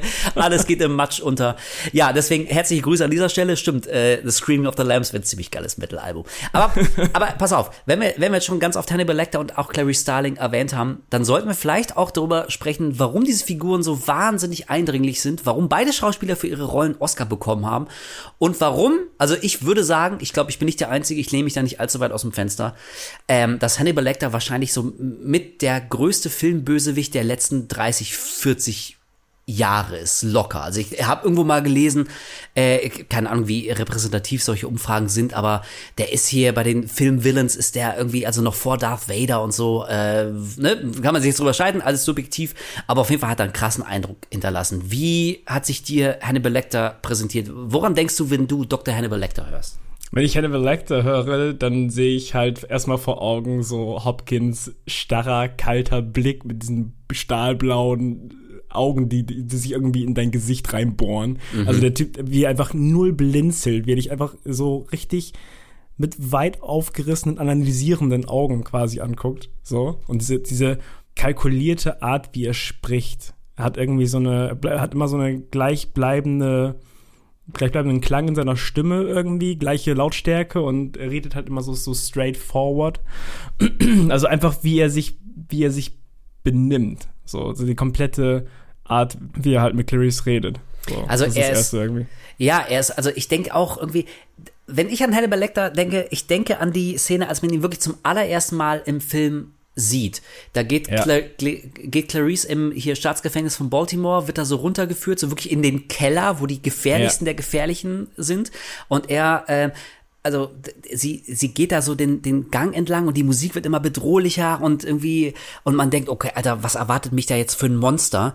Und letztendlich steht er da aber irgendwie stocksteif hinter so einer Plexiglasscheibe und lächelt sie an und sagt einfach nur, Good morning. Good morning. Dr. Lecter, my name is Clarice Starling. May I speak with you? You're one of Jack Crawford's, aren't you? I am, yes. May I see your credentials? Certainly. In so einer in so einer ganz ruhigen und höflichen Stimme und ich glaube, das ist es, was diese Figur so wahnsinnig faszini faszinierend macht. Der ist hochgefährlich, das ist ein eiskalter Psychopath. Es wird auch gesagt, er hat mal eine Krankenschwester angegriffen, die für eine Sekunde unvorsichtig war, hat ihr die Zunge abgebissen und sein Puls ging nie über 85 und so. Also Ja, äh, genau. Das ist, oh, diese Vorstellung ist so unheimlich. Und dann siehst du aber wirklich so einen, so einen höflichen, distinguierten, wortgewandten Mann, der irgendwie auf, auf Manieren Wert legt, der nie ausfällig wird, der Ja. nie flucht, der nie irgendwie äh, harte Wörter in den Mund nimmt. Und da ist, das ist so eine, so eine, so eine krasse Diskrepanz zwischen dem, was du erwartest, wenn man den Film zum ersten Mal sieht, was mittlerweile wahrscheinlich ziemlich unmöglich ist, aber damals war es halt äh, so.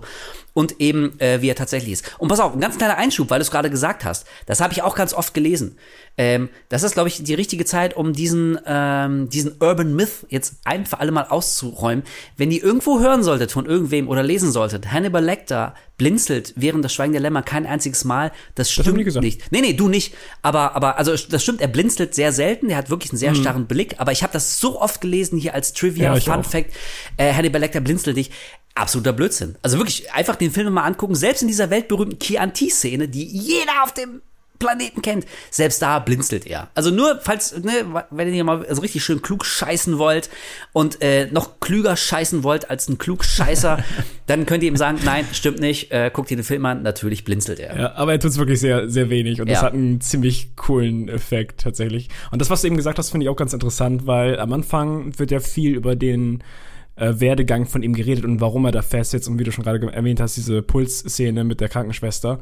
Und wenn man diese ganzen Sachen hört und dann aber im äh, Kontrast dazu diesen eher schon fast gentlemanartigen, ruhig redenden Menschen sieht, der da so aufrecht steht, dann hat man erstmal so das Gefühl, okay, vielleicht sind ein paar Sachen davon einfach überspitzt erzählt, nacherzählt. So, oh, er ist dieses große, krasse Monster. Und so richtig ganz zusammensetzen kann man diese Erzählung mit diesem Charakter nicht wirklich. Also man kann sich klar, er wird schon für einen guten Grund sitzen, so, aber man hat jetzt erstmal nicht so dieses Gefühl, so, wow, das ist ja wirklich genau, das ist dieses Monster, von dem alle reden, bis er dann halt ausbricht und dann auch nicht irgendwie, äh, ähm, er, er schneidet einfach nur die, die Poli Polizisten da fest mit, mit den Handschellen und geht einfach raus oder so. Nein, er zerlegt die halt da. Und, also in diesem Moment sieht man erstmal so, wow, okay, er ist wirklich dieses Monster, von dem alle sprechen. Holy shit.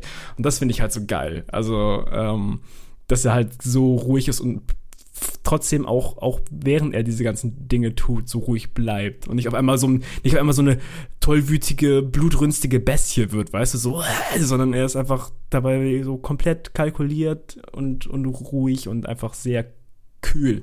Also in der in der Szene von äh, hier mit dem Gefängnisausbruch, die du gerade meintest, wo er den einen Polizisten ausweidet und dann so wie so ein Ja. Engel an die Gitterstäbe ähm, fesselt und war auch wirklich und sorry, ne, wir merken es jetzt gerade schon, aber wir springen so ein bisschen. Aber wie gesagt, ihr habt den Film alle gesehen, so ich glaube, das ist Ja, jetzt kein klar. großes Problem.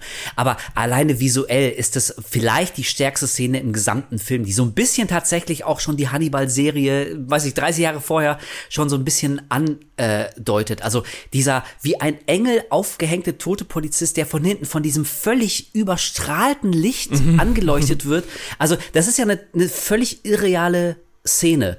Ähm, und also da ist vielleicht so ein bisschen die Frage, ob das tatsächlich exakt so aussieht oder ob das für die, für die Polizisten, die dann so reinstürmen, ob das so wirkt, weil es so dermaßen künstlich und, und irreal ist, aber auf so eine, auf so eine total eindringliche und, und unheimliche äh, und, und also optisch super geile Art. Das ist eine, eine wahnsinnig starke Szene. Und genau, äh, ich wollte darauf hinaus, das ist das einzige Mal, wo man wirklich so richtig das Monster sieht, was Hannibal echt ist. Also es kommt ja da wirklich zu so einem Gewaltexzess, der dauert jetzt nicht übermäßig lang. Man sieht auch nicht so wahnsinnig viel, aber also man sieht quasi aus der subjektiven Ego-Perspektive, wie Hannibal mit so einem Schlagstock so den Polizisten tot prügelt. Also man sieht nicht, man sieht nicht den Polizisten, sondern man sieht Hannibal, wie er quasi so auf die Kamera schlägt, so als wären wir der Polizist, der gerade tot geprügelt wird und das Blut POV. Genau, so POV und das Blut spritzt ihm so entgegen.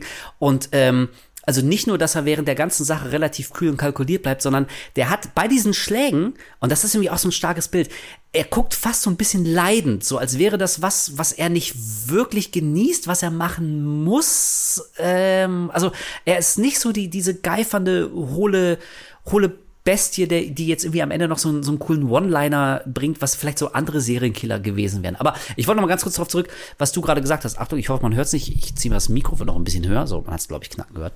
Ähm, was du gerade gesagt hast, das ist, glaube ich, ein wahnsinnig wichtiger Punkt und der so genial ist in dem Film, dass nämlich die ersten zehn Minuten alle nur über Hannibal Lecter reden, aber wir sehen ihn noch nicht. Also es dauert wirklich lange, bis wir ihn ähm, zu Gesicht kriegen. Also erst ähm, Jack Crawford, der Chef vom FBI, der Clarice Starling quasi auf diese Mission ansetzt, mit Hannibal zu reden, erstmal unter falschen Voraussetzungen. Also Jack Crawford schickt Clarice Starling nicht damit äh, mit der Aufgabe rein, ähm, sie soll rausfinden, was Hannibal über Buffalo Bill weiß, weil, weil Jack meint, äh, das hätte er sofort durchschaut und dann hätte er einfach nur mit dir gespielt und dich dann fallen gelassen. Deswegen kommt sie unter, unter falschen Voraussetzungen da quasi rein. Und erstmal redet er ganz lange über Hannibal und, und was für ein gefährlicher äh, Psychopath das ist. Und dann hat sie noch diese extrem unangenehme Unterhaltung mit dem, mit dem Leiter ähm, von dem Gefängnis da, mit, äh, mit äh, Frederick Chilton, der auch so wahnsinnig geil gespielt wird von einem Schauspieler, sorry, dessen Name mir jetzt gerade entfallen ist, was echt eigentlich ein Jammer ist, weil er es auch fantastisch macht. Der ist so ein richtig ekelhafter Schmierbolzen, so richtig, der macht gleich Jodie Foster an, so, ah, wir hatten noch nie so eine attraktive FBI-Agentin hier, so, und fragt sie, was sie heute Abend macht, ob sie vielleicht alleine ist in Baltimore und so. So, ah, so richtig ekliger Typ. aber, aber auch er redet erstmal nur über Hannibal Lecter und, und was für ein Monster das ist und äh, erzählt auch diese kleine Anekdote mit der Krankenschwester, die angegriffen wurde und so. Und da wird im Kopf des Zuschauers wird schon so ein krasses, starkes Bild gezeichnet, auch wenn du noch gar nicht weißt, was dich erwartet. Und das war so ein, ein brillanter Geniestreich von diesem von diesem Skript absolut perfekt und ja, wie gesagt, also schon die ersten 10, 15 Minuten ähm, wenn man jetzt Schweigen der lange nicht mehr gesehen hat und den jetzt vielleicht nach zehn Jahren oder so, keine Ahnung, erstmal wieder guckt, wirklich, man merkt nach zehn Minuten, okay, ich bin hier echt in besten Händen, das ist ein super geiler Film und er weiß genau, wie man sowas macht. Ich liebe den Film von vorne bis hin. Ja, ist bei mir genauso. Und ich, man hat auch irgendwie das Gefühl, dass gerade ähm, Hopkins und Jodie Foster, dass die halt beide einfach auch richtig Bock auf diese Rollen haben. So, dass die alles, alles reinstecken. Vor allem gerade Jodie Foster äh, ist, soweit ich, also, soweit ich es noch weiß, halt riesiger Fan vom Buch gewesen. Mhm, genau. Und sie hat halt alles, alles gegeben, um halt diese, an diese Rolle zu kommen. Ja. Und ursprünglich wollte der, ähm, also der, der, der Drehbuch Autor, wenn ich es richtig weiß, hat auch das Drehbuch mit ihr in der Hauptrolle in, in Gedanken quasi geschrieben. Der Regisseur wollte aber, wenn ich es noch richtig weiß, Michelle Pfeiffer, glaube ich, haben. Richtig, weil Und- er vorher mit ihr gedreht hatte, einen Film. Ja, genau. Und Michelle Pfeiffer wollte aber viel zu viel Kohle wohl haben und deswegen haben sie sich am Ende dann doch für Jodie Foster entschieden. Äh, Was auch, glaube ich, halt einfach die fucking gute Entscheidung war. Ähm, und ich glaube auch Anthony Hopkins sollte ursprünglich von Sean Connery, äh, also Herr Lecter sollte von Sean Connery gespielt Ganz werden genau. erst, also. Jonathan Demme hat gesagt, okay, also äh, im Prinzip, äh, ich könnte mich für eine von zwei Sachen entscheiden. Es gibt die kommerzielle Entscheidung und das wäre Sean Genau. Connery gewesen, weil es halt ein großer Filmstar war. Aber ähm, der hat abgelehnt, genau wie Michelle Pfeiffer abgelehnt hat. Und dann dachte sich Jonathan Demme, okay, cool, jetzt habe ich quasi getan, was ich tun muss, aber jetzt kann ich endlich die Leute fragen, die ich tatsächlich äh, viel lieber hätte. Zumindest im Fall von Anthony Hopkins, er hatte den damals im Theater spielen sehen. Äh, nee, gar nicht, Entschuldigung. Der hat nicht im Theater gesehen, sondern er hat damals ähm, Elephant Man von David Lynch gesehen. Da spielt ja Anthony Hopkins auch eine nicht allzu große Rolle ähm, und spielt aber ein, ein, eine sehr gute äh, Person, eine, eine sehr positiv besetzte Person mit sehr viel Empathie und mit sehr viel Mitgefühl. Und Anthony Hopkins hat völlig zu Recht gefragt, so, hä, also warum siehst du mich denn als, als, äh, als Psychopath, als Hannibal Lecter? Und da hat Jonathan Demme gesagt, weil ich genau diese Qualität in einem Schauspieler brauche. Ich brauche jemanden, der eben nicht so eine psychopathische Bestie Ja. ist, sondern der diese Menschlichkeit ausstrahlt und schon so eine, so eine perverse Art von, von Wärme. Und er hat ja auch wirklich so eine tiefe emotionale Verbindung zu, zu Jodie Foster. Also, das, das ist ja nicht irgendwie einfach nur, nur eine Behauptung, sondern Jonathan Demme hat wirklich exakt den Kern dieser, dieser Figur gesehen und hat gemeint, okay, du hast den, äh, so eine ähnliche Figur schon mal so geil gespielt und genau diese Qualitäten äh, brauche ich. We knew that Hopkins was an extraordinary actor, but we wondered if he would get Lecter. First day on the set in the jail block. There had been no rehearsal, so we weren't prepared for the moment. We rolled it, and he went, Hello, Clarice. And we went, Oh my God, he's got it. Da ist irgendwie alles zusammengekommen. Also die Leute, die. Schicksal. Ja. Ach ja, genau. Und tatsächlich ganz am Anfang ähm, sollte Gene Hackman, der ja auch als Schauspieler lang gearbeitet hat, sollte das äh, Drehbuch auch verfilmen. Hat auch erstmal Interesse bekundet und dann, als das Skript fertig war, war es ihm aber doch zu hart und zu brutal und er meinte, nee, kann ich nie machen. Und da haben sie ihm die 250.000 Dollar, die er vorgeschossen hat, um die Rechte zu kaufen, haben sie ihm zurückgegeben, sodass die Rechte wieder bei ihnen lagen und dann konnten sie quasi damit machen, mehr oder minder, was sie wollten. Und deswegen haben wir halt äh, Jodie Foster und Anthony Hopkins und äh, Jonathan Demme äh, auf dem Regiestuhl bekommen. Also da hat wirklich echt alles ähm, komplett zusammengepasst. Einfach geil. Und wenn du nicht weißt, fand Sean Connery auch die Rolle angeblich abstoßend. also, das, das war sowieso wohl nicht irgendwie so seins. Ja, genau, das war, das war offenbar nicht seins, aber äh, ist auch ganz gut, weil ich meine, ey, das ist wieder so ein Fall, ne? Man weiß ja nicht, was wäre gewesen, wenn. Aber ich finde, ich kann mir keinen anderen vorstellen. Ich sehe, Nein. Hannibal Lecter ist Anthony Hopkins. So, Sean Connery, weiß nicht, wäre vielleicht äh, auch interessant geworden, aber ich weiß nicht, ob das so geil geworden wäre. Von daher echt, ähm, echt alles richtig gemacht. Und noch, pass auf, ein kleiner Spaßfakt, wo wir gerade bei dieser ersten Begegnung unten in der, ähm, in der Gefängniszelle sind. Das ist ja auch ein ganz berühmtes Bild, dass er eben hinter Plexiglas ist. Also, das ist nicht nur wahnsinnig unheimlich, weil alle anderen da unten, jeder von diesen wahnsinnigen, ich mutmaße mal, das sind auch Mörder, also die wirst ja, glaube ich, nicht für Taschendiebstahl reingesteckt, äh, die sind ganz normal hinter Gittern und nur ähm, Anthony Hopkins ganz am Ende des Ganges auf der linken Seite steht hinter so einer scheiß Plexiglasscheibe. Was, also es sieht schon unheimlich aus. So, das hat so was, was Unmenschliches, so was Künstliches. Nur mit so ein paar Luftlöcher. Nur ein paar Luft. Pass auf. Und der Grund dafür, warum die das gemacht haben, das war auch nicht so im Buch. Im Buch ist es nämlich so, und wie gesagt, ich habe das Buch gelesen, im Buch ist nämlich so, dass er auch tatsächlich hinter Gittern ist, aber hinter den Gittern ist noch mal so, ein- so ein Nylonnetz, wo er nicht durchgreifen kann. Aber da ist kein Plexiglas. Das ist wirklich nur eine Erfindung des Films. Und die haben das nur gemacht, weil Jonathan Demme irgendwann realisiert hat, Scheiße, ich habe ja die ganze Zeit, wenn ich diese, diese Nahaufnahmen von meinen beiden Schauspielern äh, schieße, dann habe ich ja die ganze Zeit diese verdammten Gitterstäbe im Bild. Und die haben wirklich alles ausprobiert, die Gitterstäbe weiter auseinander zu machen, die näher zu machen, irgendwie um die Gitterstäbe rumzufilmen. Aber die haben immer was vom Gesicht von Anthony Hopkins verdeckt. Und er wurde allmählich echt ein bisschen panisch, weil er meinte, okay, das, dann funktioniert das nicht. Also ich muss wirklich, ich, ich muss dem Zuschauer vermitteln, dass der Typ so gefährlich ist und irgendwie sich langsam so in dein Hirn frisst, dass man echt Beklemmung und Angstgefühle bekommt. Aber das geht nicht, wenn ich immer diese räumliche Trennung durch, durch diese scheiß Gitterstäbe habe.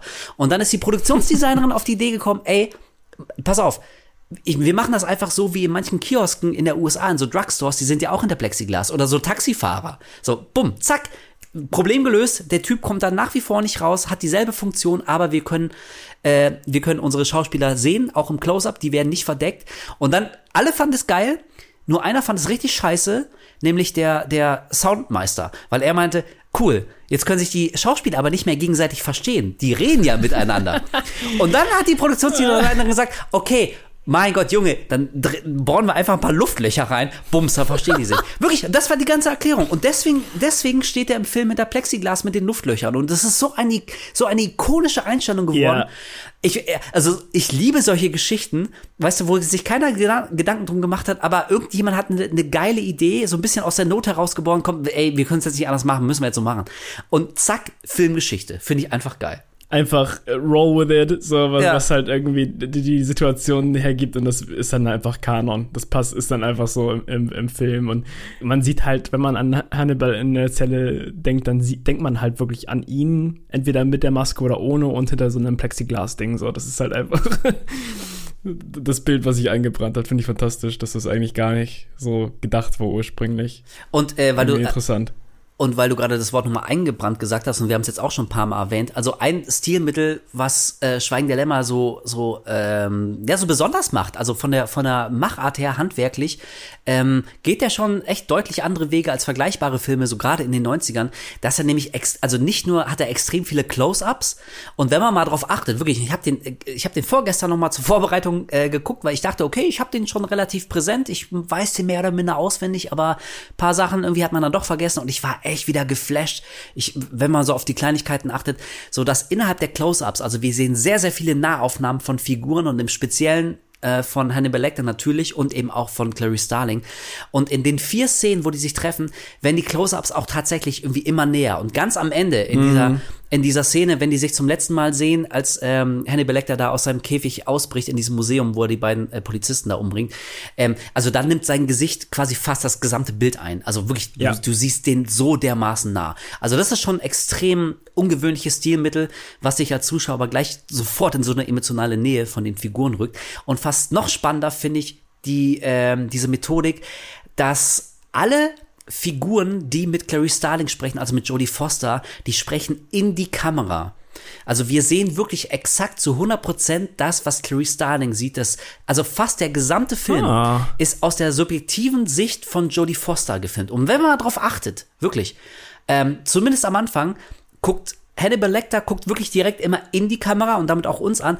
Und Jodie Foster guckt immer so ein ganz kleines bisschen an der Kamera vorbei. Also erst denkt man, die gucken sich gegenseitig an, aber sie guckt immer an der Kamera vorbei und nur Anthony Hopkins guckt in die Kamera. Und vorher hat das auch schon Jack Crawford gemacht, also Scott Glenn als FBI-Chef. Ja. Und hier Frederick Chilton äh, der Gefängnisleiter, macht das auch. Also alle starren Jodie Foster an und damit irgendwie eben auch uns.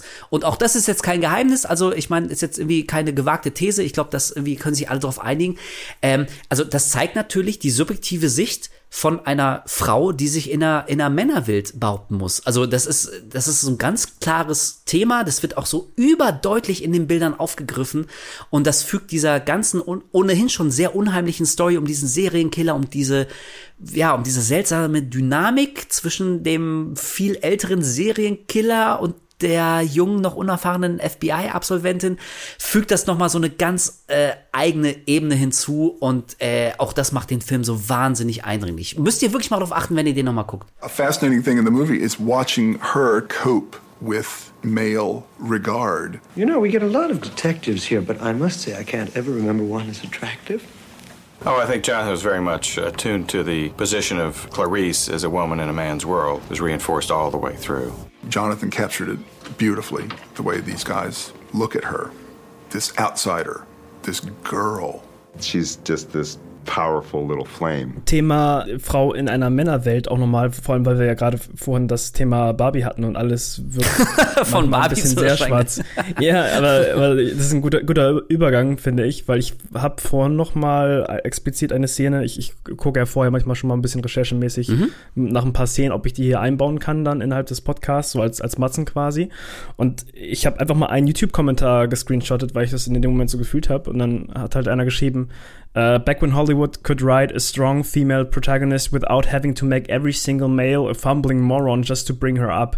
Und das Uh. finde ich halt wirklich genau, also das sehe ich halt sehr, sehr, sehr ähnlich. Also Ja. Ich bin halt einfach, ich bin ein super großer Fan von äh, starken Frauenrollen im Film. Also beispielsweise fucking Ripley in Alien und halt Jodie Foster in Schweigen der Lämmer und so.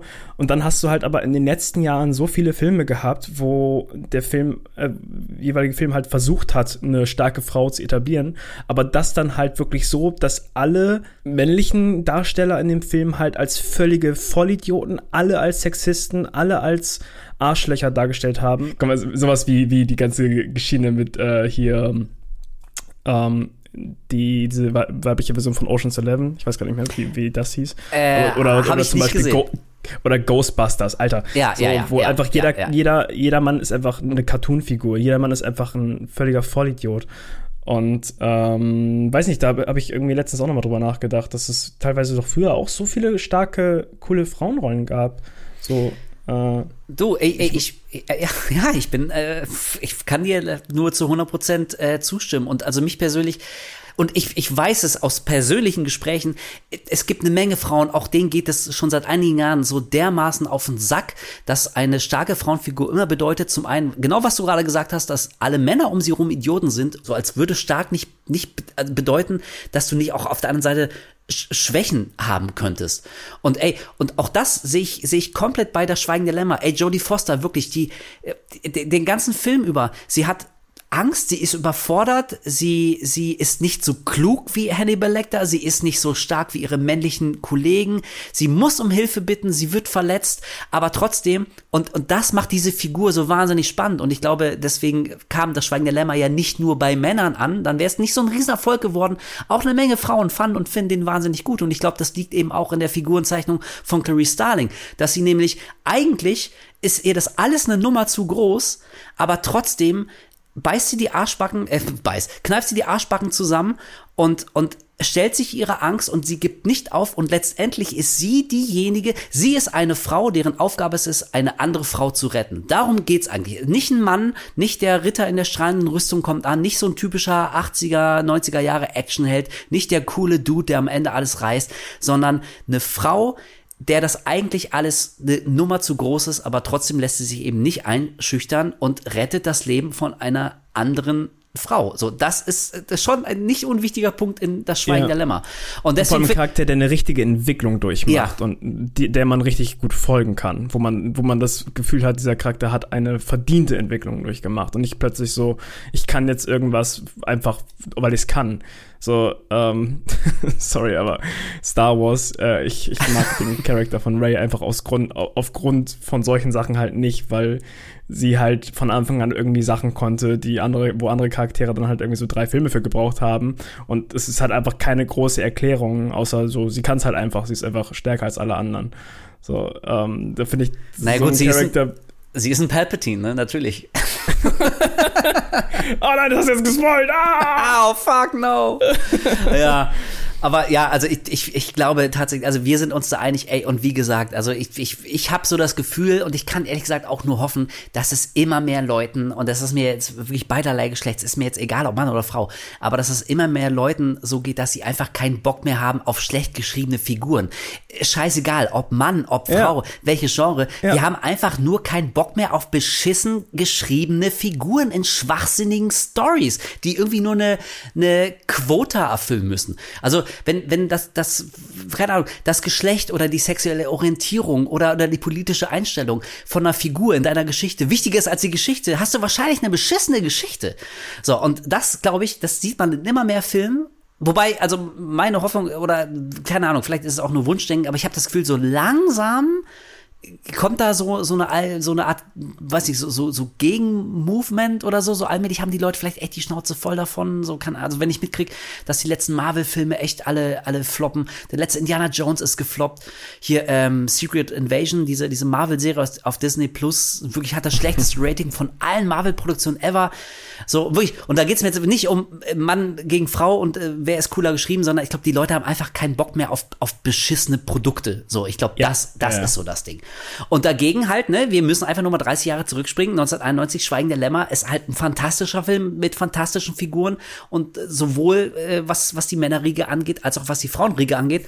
Ja, und deswegen, sorry für den kleinen Einschub, aber bin ich sehr froh, dass du diesen YouTube Kommentar rausgesucht hast, weil ich finde, der trifft das perfekt. Ja, ich habe einfach in dem Moment gedacht, so holy shit, ja, ich sehe es halt vollkommen genauso, weil ich, ich, ich liebe halt einfach so Char Charakter Charaktere wie ähm, Jodie Fosters Charakter in Hannibal und, ähm, und Ripley halt, das Alien und so. Und ich habe das Gefühl, einfach sowas hat man halt wirklich heutzutage immer seltener. Und wie du schon sagst, es gibt halt einfach viele Wegwerf-Skripte, Wegwerf-Charakter, die einfach nur da sind, um Löcher zu füllen. ja, und ein bisschen äh, Kohle an den Kinokassen zu machen. Genau, ja. ich finde halt einfach geil, dass sie wirklich wie ein Mensch wirkt. Also sie, sie hat auch in, einfach in, in gewissen Situationen nicht den kompletten cool so und dann ist sie halt auch komplett ängstlich. Also gerade so diese Konfrontation gegen Buffalo Bill und sowas. Mhm. Und da, hat, man- da spürt man halt wirklich diese, diesen Druck, diese Angst, die sie, die sie durchlebt. Und gleichzeitig finde ich auch so geil, wo halt hier die äh, Gefangene da unten in dem, in dem in diesem Loch da ganz herumschreit und sie, sie, sie so und, und, und hier Jodie Foster ist wirklich so shut up! So Alter jetzt mal bitte kurz deine Schnauze damit ich auch hören kann von wo er kommt. So das ist in diesem Moment so so, so nachvollziehbar. Jeder andere Charakter äh, keine Ahnung der aufgeschrieben wird dann wäre wahrscheinlich so alles wird gut so ich bin ich bin gleich da oder so. Nein du bist in der, in der Situation bist du gestresst. In der Situation hast du Angst. Du willst einfach nur das auch ein bisschen auf dich selbst aufpassen. So halt die Schnauze da unten. Keine Ahnung. Ja, natürlich. Irgendwie so cool auch auch diese ähm, klar, wir, spring, wir springen sowieso die ganze Zeit hin Ja, und her, ja. aber ähm, diese ganze letzte Szene gegen, gegen Buffalo Bill, wo er dann dieses Nachtsichtgerät anmacht und, und man sieht quasi aus seiner Perspektive, wie er mal ganz kurz davor ist, sich schon einfach anzufassen und, Oh. äh, und oh, es ist so creepy, das ist so, so, man hat so das Gefühl, es, ist, es geht einem so nah, man ist, man ist wirklich so nah dabei und man kann sich komplett vorstellen, wie das aus ihrer Perspektive sein muss. Sie tastet sich da komplett im Dunkeln hin und her und so und es ist halt so angespannt und nur das Klicken von seinem Gewehr bringt sie schon darum, dass sie sich rumreißt und sofort losschießt. Ähm, weiß nicht, ich habe einfach das Gefühl, dass der Charakter so ähm, so nahbar ist. Also man hat wirklich das Gefühl, man hat wirklich so einen echten Menschen da. Ja, und ey, was du gerade gesagt hast, die, also die ist quasi eigentlich so ab, ab, spätestens ab der Szene, als sie bei Jack Crawford im Büro sitzt, ganz am Anfang und er, er ihr quasi einen Auftrag gibt, mit äh, Hannibal Lecter zu reden, ist sie ja bis zum Rest des Films in emotionalen Extremsituationen. Also, und auch das sollte man mal erwähnen. Also es gibt vielleicht, mit ganz viel Wohlwollen, gibt so ein, zwei Momente im Film, die sind so ein ganz kleines bisschen leichter von der, von der Tonalität her. Ähm, also ich kann mich zum Beispiel erinnern, als ich den zum ersten Mal gesehen habe, ich weiß nicht warum, ich fand die Szene damals schon irgendwie lustig und finde sie immer noch. Ähm, sie findet doch irgendwann in so einem alten Lagerhaus, das ist einer der, der Hinweise, die Hannibal Lecter ihr gegeben hat, findet sie doch Ja. so ein Glas mit so einem abgeschnittenen Kopf. So, und in dem Lagerhaus war seit zehn Jahren keiner mehr und mitten in der Nacht fährt sie dahin und bricht es mit so einem Brecheisen auf und so.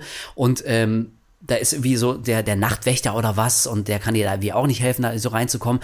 Und sie liegt da so halb eingeklemmt unter dem Rolltor und guckt so zu ihm hoch und sagt, äh, wenn das Tor hier runterkracht oder irgendwas anderes. So, und weißt du, also sie, sie probiert da irgendwie gute Miene zum bösen Spiel zu machen. So, und, und die- dieses Lachen, so, weil, weil sie weiß, okay, das ist völlig absurd, was ich, ich gehe so mitten in der Nacht, äh, Nacht ohne Backup, ohne dass irgendjemand weiß, wo ich bin und was ich mache, gehe ich in so ein altes, leerstehendes Lagerhaus, zu dem mich Hannibal Lecter quasi getrieben hat. So, Alter, was mache ich hier?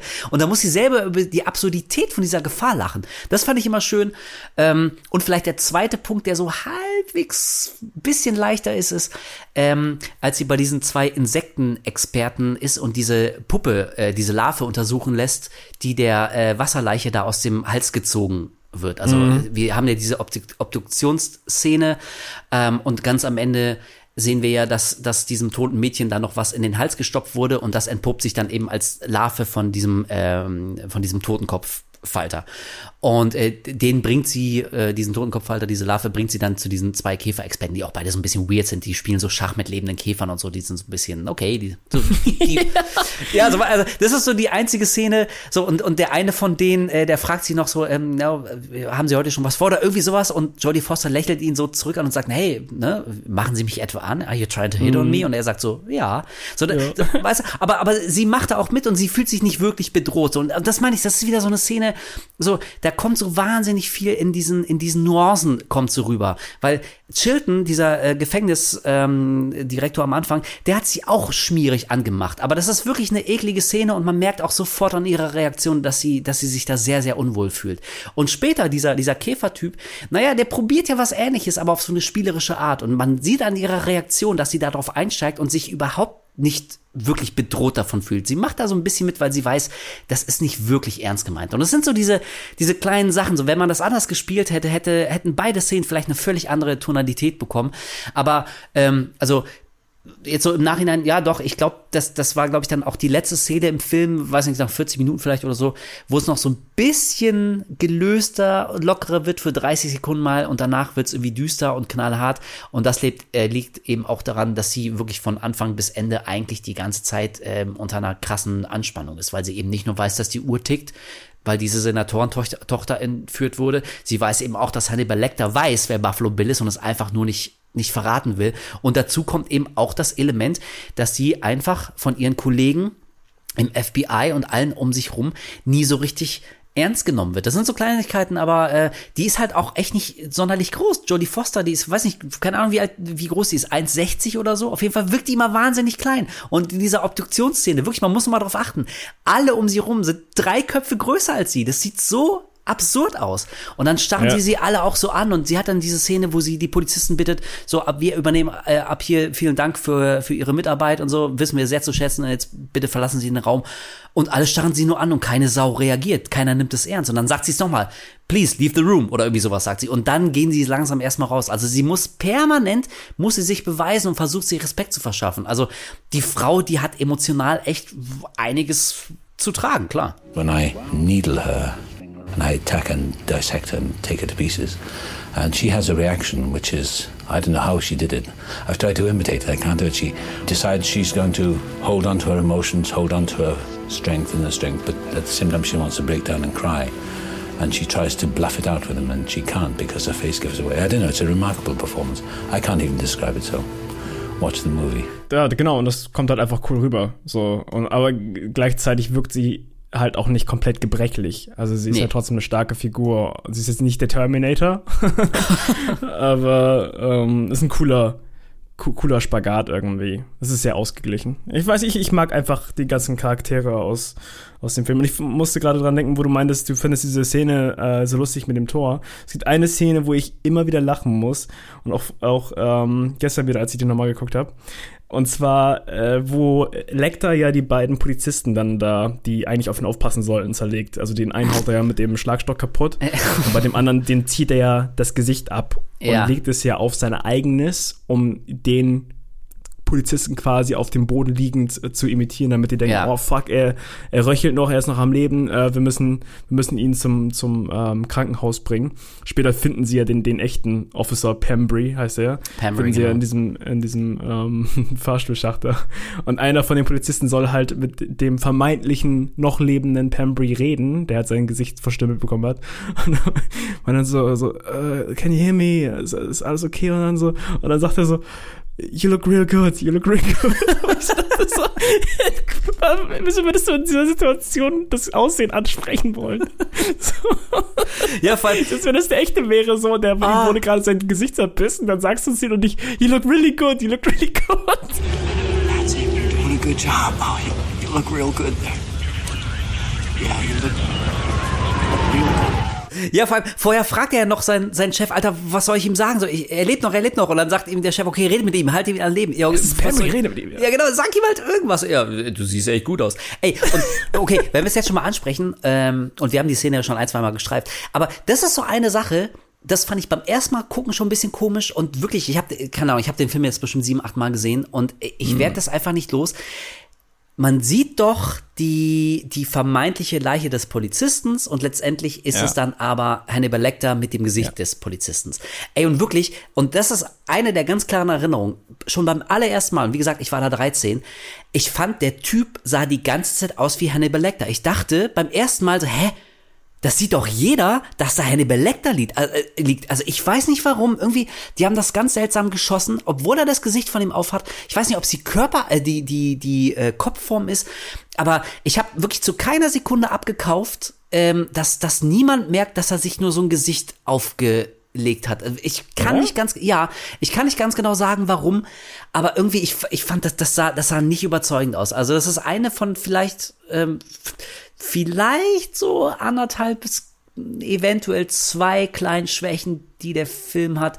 Und das ist eben eine für mich davon. Ich fand das, keine Ahnung, ich weiß nicht, wie man es hätte anders filmen sollen, aber ich weiß wirklich noch beim ersten Gucken, dass ich dachte, hä, das ist doch Hannibal, der verkleidet sich doch. Hä, das sieht doch jeder. Also ich, keine Ahnung. Ich weiß nicht, Okay, aber vielleicht krass. bin ich auch Nee, der Einzige, dem es so ging. Nee, ich glaube, beim ersten Mal auf jeden Fall habe ich Hm, da nicht okay. im Leben dran gedacht. Also ich fand den Twist damals richtig cool. Das, das weiß ich noch. So, ich habe ich hab's auch vielleicht in der Situation dann einfach drauf geschoben, dass die vielleicht unter Stress stehen. So. Ja, also, ja, klar, ja. Wenn man, wenn, man, wenn man drauf rumdenkt, dann kann man wahrscheinlich auch sagen, ey, sollte man das sich auch an der Körperstatur sehen irgendwie, die, dass die nicht unbedingt genau gleich aussehen, Ja, wenn sie also- Tag mit dem zusammenarbeiten. Aber äh, ich, ich, ich würde in dem Moment wirklich draufschieben, so, Ja. okay. Ja, ich der, glaube- Der eine, der eine liegt da zerlegt, der, der andere ist, ist auf dem Boden daneben, so. Ja, also ich, also ich zerdenke ja sowas auch ganz gerne mal, aber ich Ja. glaube, dann macht man sich speziell die Szene kaputt. Ich meine, wenn man so anfängt, dann fragt man sich auch, okay, also wie lang hat, hat dieser 60-jährige Mann gebraucht, um die Leiche eines ausgewachsenen Mannes da die Gitterstäbe hochzuziehen? Ja, ja, wo hat er ja. den Scheinwerfer her? Und ich meine, also keiner der, der Kollegen von den echten Polizisten, also wenn die nach zehn Minuten wieder da sind, wird keiner misstrauisch, die müssen eine Stunde, muss das gedauert haben, bis er das da alles arrangiert hat. Aber also da würde ich auch sagen, komm, fuck it. Das ist eine geile Szene und das bringt den, den Plot voran und äh, also das kulminiert ja dann auch quasi, wenn der Twist endlich aufgelöst wird im Krankenwagen, als Hannibal Lecter dann irgendwie so ins Bild kommt und sich dann das Gesicht von, von dem toten Polizisten runterzieht und die Musik schwillt so an und also also ich bin sicher irgendwie alle haben dann gedacht so holy shit. Und ich meine es ist wirklich ich habe das jetzt auch nicht gesagt mit dem Gesicht weil ich irgendwie jetzt irgendwie clever klingen soll. So ich habe da gar nicht drüber nachgedacht äh, aber ich dachte sofort hä? So ich habe den ich habe nicht gerafft dass das ein Twist sein sollte. Und dann habe ich aber erst gerafft ah das sollte ein Twist sein. So war auf jeden Fall Okay. echt eine starke coole Szene. Und wie gesagt ähm, also führt ja auch den Plot voran, von daher äh, passt das alles schon. So, pass auf, jetzt haben wir lange über, über Anthony Hopkins gesprochen, auch über Jodie Mhm. Foster, zwei fantastische Schauspieler mit fantastischen Leistungen, die völlig zu Recht einen Oscar dafür bekommen haben. Und einer der, der ähm, ja, der so der der unbesungenen Helden, die so ein bisschen leider irgendwie immer ins Hintertreffen geraten, ist Ted Levine als James Gump und wir können nicht über diesen Film sprechen, ohne über Buffalo Bill und den Schauspieler zu sprechen. James Gump ist für mich einer der unheimlichsten und, und verdrehtesten und weirdesten und unangenehmsten Killer der Filmgeschichte. Wie siehst du das? Nee, ich finde den auch vor allem sehr ikonisch. Ja. So, also die Art, wie er redet, wie er, wie er sich kleidet und sowas. Ich finde aber auch irgendwie im Laufe des Films nimmt man ihn etwas mehr ernst. Also am Anfang, wenn er da so ähm, das erste Mal mit seinem Opfer unten im, im, im, im Well, ich weiß gerade nicht, wie das also Im- ist im Brunnen so- da, in diesem- Im ja. Brunnen, genau. Ja.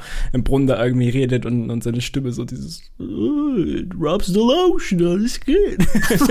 also, ähm, ich finde, er wirkt dann später dann nochmal irgendwie, also mit der Zeit immer unberechenbarer irgendwie und, und echt ein bisschen sehr psychisch angeknackst. Ich finde so, du hast diesen krassen Kontrast, so beides sind äh, Serienkiller und sind halt einfach komplett so empathielos und alles.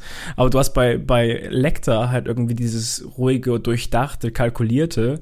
Und bei äh, Buffalo Bill, der, da hast du das Gefühl, so der könnte jederzeit irgendwie, der ist so unberechenbar. Also, weißt du, ich mein? Ich weiß, ey, ich weiß genau, was du meinst, ja. Also ich, ich glaube, wir sind uns, glaube ich, alle einig, dass es zwei extrem gestörte Personen sind.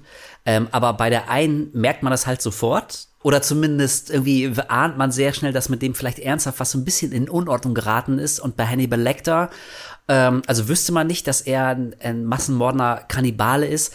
Ähm, man könnte sich mit dem irgendwie auch zwei Stunden über Klassik und Literatur unterhalten Ja. oder Kochtipps austauschen oder so.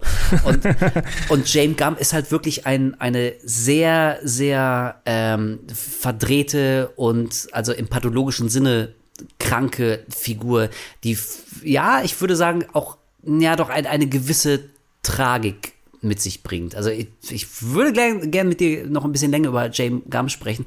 Aber also ich weiß noch, als ich ähm, das Schweigen der Lämmer zum ersten Mal gesehen habe, kannst du dich an die Szene erinnern, als man sieht, ich glaube, das ist auch das erste Mal, dass er im Film auftaucht, wie er so ein Opfer äh, tatsächlich ähm, erledigt und in den Van bekommt. Ähm, er hat ja Ja, quasi eine genau. Falle, eine Falle aufgestellt. Weißt du noch, was da passiert? Das ist ja, wo, wo er die Frau bittet darum, äh, ihm zu helfen. Das, ich weiß gar nicht, was das nochmal war, aber irgendwie so ein Möbelstück, glaube ich, in diesen Van So ein- so ein Sofa, glaub ich, ne? so ein zweisitz- genau, sitziges Ja, Sofa. genau, sowas. Und dann macht er, äh, stellt er auch sicher, dass sie zuerst reingeht und dann quasi das, das Teil so mit hochhebt, damit er sie reinschieben kann, so ein bisschen, ne? Und, Und, ja, und dass das Fiese ist, dass er sich einen künstlichen Gipsarm umgelegt hat und, Ja. und er tut so, als würde er allein dieses, äh, dieses Sofa nicht in den Van bekommen und sie geht dann so vorbei und bleibt stehen und guckt erstmal, ist sich nicht sicher, zweifelt, irgendwie hat kein gutes Gefühl, aber sieht, wie er sich echt abmüht und dann gewinnt doch ihr gutes Herz die Oberhand und sie fragt, ob sie ihm helfen kann. Er sagt, ey, würden Sie, Mhm. super nett und so, ich habe es bis hierhin geschafft, aber ich krieg das Ding einfach nicht rein und so. Genau, wie du sagst, und dann dreht er sie ganz, ohne dass sie es merkt, dreht er sie so, dass sie zuerst in den Van geht und äh, dann, man sieht es nicht, aber dann schlägt er sie K.O. und hat dann quasi sein, sein äh, Opfer Was- damit gefangen. klingt doch echt fies. Also dieses, dieser Switch dann von wegen so, ja, was für eine Größe trägst du? Ist das irgendwie so eine 12 oder sowas?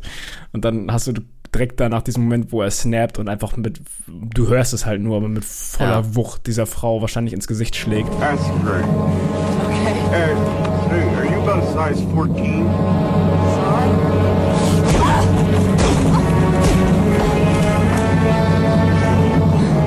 Das ist schon sehr heftig. Und Ja. das ist halt auch wieder so ein Ding, man muss nicht alles zeigen, es reicht auch manchmal, die Gedanken irgendwie äh, spielen zu lassen in so einem Moment und einfach nur auf, auf Sound und, und ähm, Fantasie zu setzen. Weißt du, gerade so in diesem Moment, wo er dann die Frau dann da irgendwie K.O. schlägt, das ist sehr heavy, ohne dass man die Bilder zeigen muss. So. reicht da vollkommen aus. Und ich kann mich erinnern, als ich den das erste Mal gesehen habe, du hast gerade das Wort, ich glaube, gemein benutzt. Und genau das war das Wort, was ich auch im Kopf hatte. Ich fand das so wahnsinnig, das war so, ich fand das so, so, so teuflisch. Das war so durchtrieben, so zu tun, als hätte man gebrochenen Arm, um dann so eine junge Frau in den Van zu locken. So, also ich, so, ich weiß, ich weiß nicht mehr ganz genau, welche Filme ich bis dahin schon gesehen hatte mit 13. Und bestimmt ist mal irgendwie auch ein Killer vorgekommen oder irgendwelche Psychopathen oder so. Aber bei denen irgendwie, also da dachte ich immer, okay, aber aber das das ist so offensichtlich, was ihre was ihre Masche ist. Die sind irgendwie einfach nur fies und gemein und böse und die haben vielleicht irgendwie krasse One-Liner oder sind so so larger than life, so weißt du so die also die die die die ähm, verströmen so das, das das pure Böse auch in ihren in ihren Handlungen und und weißt du und wenn man sich dann zurücklehnt und und versucht sich emotional von diesem Film abzukoppeln, dann dann denkt man ja oft, mein Gott, so wie kann man nur blöd sein, so blöd sein und wie auf diese Masche reinfallen, so ist doch eindeutig, dass dass der böse ist. Wie kann man dem auch nur drei Sekunden vertrauen? Und dann habe ich Schweigende Lämmer gesehen und ich fand die, diese Masche mit dem gebrochenen Arm, dass er so tut, als wäre er äh, als, als, als wäre er nicht in der Lage, irgendwie sein, seine Körperkraft zu benutzen. Das fand ich, also irgendwie, weiß nicht, das hat mir so einen kalten Schauer die, die, den Rücken runtergejagt. Das fand ich so richtig, das, das, das, das, war so, so, so gemein kalkuliert. Das fand ich so dämonisch. So, das ist, das, das ist ein richtig böser Mensch, der das tut. Und dann später habe ich erst ähm, realisiert, dass dass Ted Bundy zum Beispiel auch gemacht hat. Der berühmte Serienkiller Ted Bundy, das hat der Ja. das auch, also das ist dann quasi irgendwie auch ein, ein ähm, eine Vorlage aus dem echten Leben gewesen, was die da aufgegriffen haben. Mhm. Das wusste ich zum Glück damals noch nicht. Ich wusste, glaube ich, mit 13 noch nicht mal, dass es jemand wie Ted Bundy gab, zum Glück. Deswegen habe ich das einfach nur so in der Logik dieses Films als extrem fies und gemein und böse ähm, empfunden. Und ich glaube, hätte ich gewusst, dass das auf, einem, auf einer wahren Begebenheit Begebenheit basiert, dann hätte ich das noch viel unheimlicher gefunden. Boah. Gen genau diese Aktion mit diesem, ähm, diesem Fake-Gips hat Ted, Ted Bundy auch genutzt, ne? Also, ja, das ist. Das, das, das, also im Prinzip ist ja auch Buffalo Bill wurde von äh, drei verschiedenen Serienkillern quasi zusammengebastelt, also inspiriert.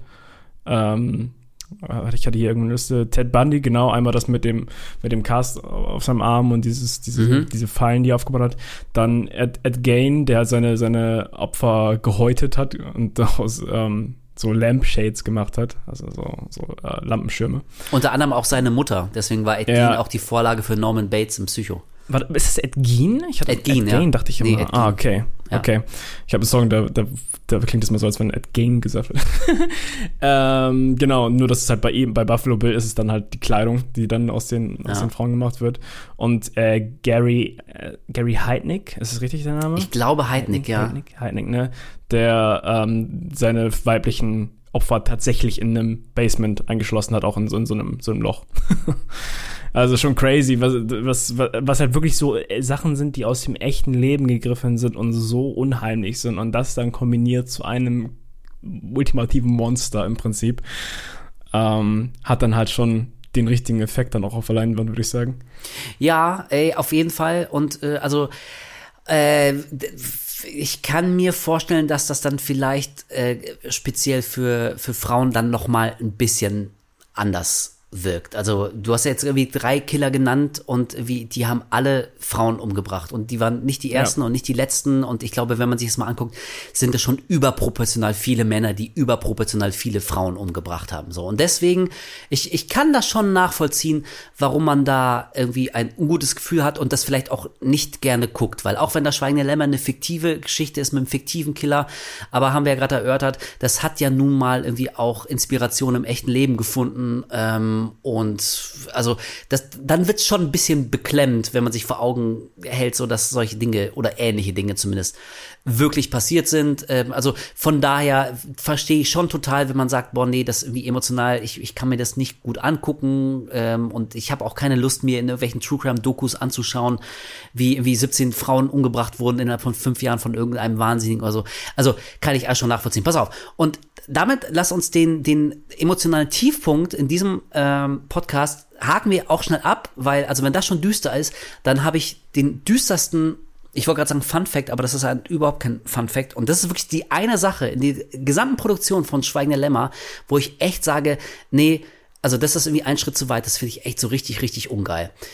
Jack Crawford, okay. gespielt von Scott Glenn, äh, ist ja der, der FBI-Chef und wie alle ja. Schauspieler hat er auch sich sehr intensiv mit der Rolle auseinandergesetzt und, und ähm, viel recherchiert. Also ähm, äh, Jodie Foster war zum Beispiel ein paar Tage wirklich beim FBI, hat so ein paar Kurse mitgemacht, war in Vorlesungen, wollte wirklich wissen, wie so eine Autopsie funktioniert und sowas. Ähm, und auch James Gump, über den wir gleich noch ein bisschen länger sprechen, aber der war zum Beispiel irgendwie auch in, in der, der homosexuellen Szene unterwegs und wollte einfach gucken, wie, weil er damit einfach keine Berührung hat und hat er einfach so ein bisschen ähm, recherchiert. Äh, und keine Angst, ich weiß, die eine, die eine oder anderen, die, die ähm, scharren jetzt schon mit den Hufen, aber dies, das reizt Thema James Gump und Homosexualität und wie das dargestellt wird und alles, was dazugehört. Wir werden das gleich noch besprechen, so, aber ich sag einfach nur, so, so hat der Schauspieler ähm, recherchiert. Er war in äh, homosexuellen Kneipen. So, pass auf. Aber Scott Glenn hat, wie gesagt, den FBI-Chef gespielt. Ähm, und nein, nicht den FBI-Chef, ich glaube den, den Chef von der Profiling-Abteilung ähm, äh, da. Mhm. Ähm, und dessen Figur basierte auch auf einem äh, real existierenden Mann. Ich glaube, der hieß Jack Gold, der beim FBI arbeitete und der war wirklich so der Chef-Profiler. Ähm, und Scott Glenn hat sich auch mit lang, lang mit ihm unterhalten, also mit, mit äh, seiner, seiner Vorlage quasi ähm, und meinte, dass er jetzt auch ein ziemlich gutes Verständnis für diese Arbeit hat und die Rolle auch gut spielen kann. Und dann meinte dieser, ich glaube, er hieß Gold, er meinte zu ihm, ey, willst du wirklich in meine Welt eintauchen? Willst du wirklich Teil meiner Welt sein? Und Scott Glenn meinte so, ja klar, wenn es mir dabei hilft, die Rolle authentischer zu spielen.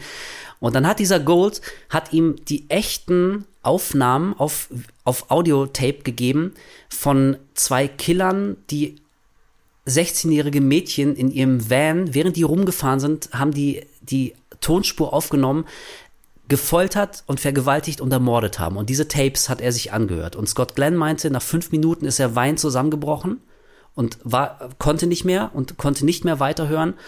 Ähm, und, und dann hat dieser Gold ihm gesagt, so, ah, guck mal, jetzt bist du Teil meiner Welt. Und Scott Glenn meinte später im Interview, das sind Sachen, die haben ihn bis heute nicht losgelassen. Das hat ihn wirklich emotional echt traumatisiert, sich diese Tapes anzuhören.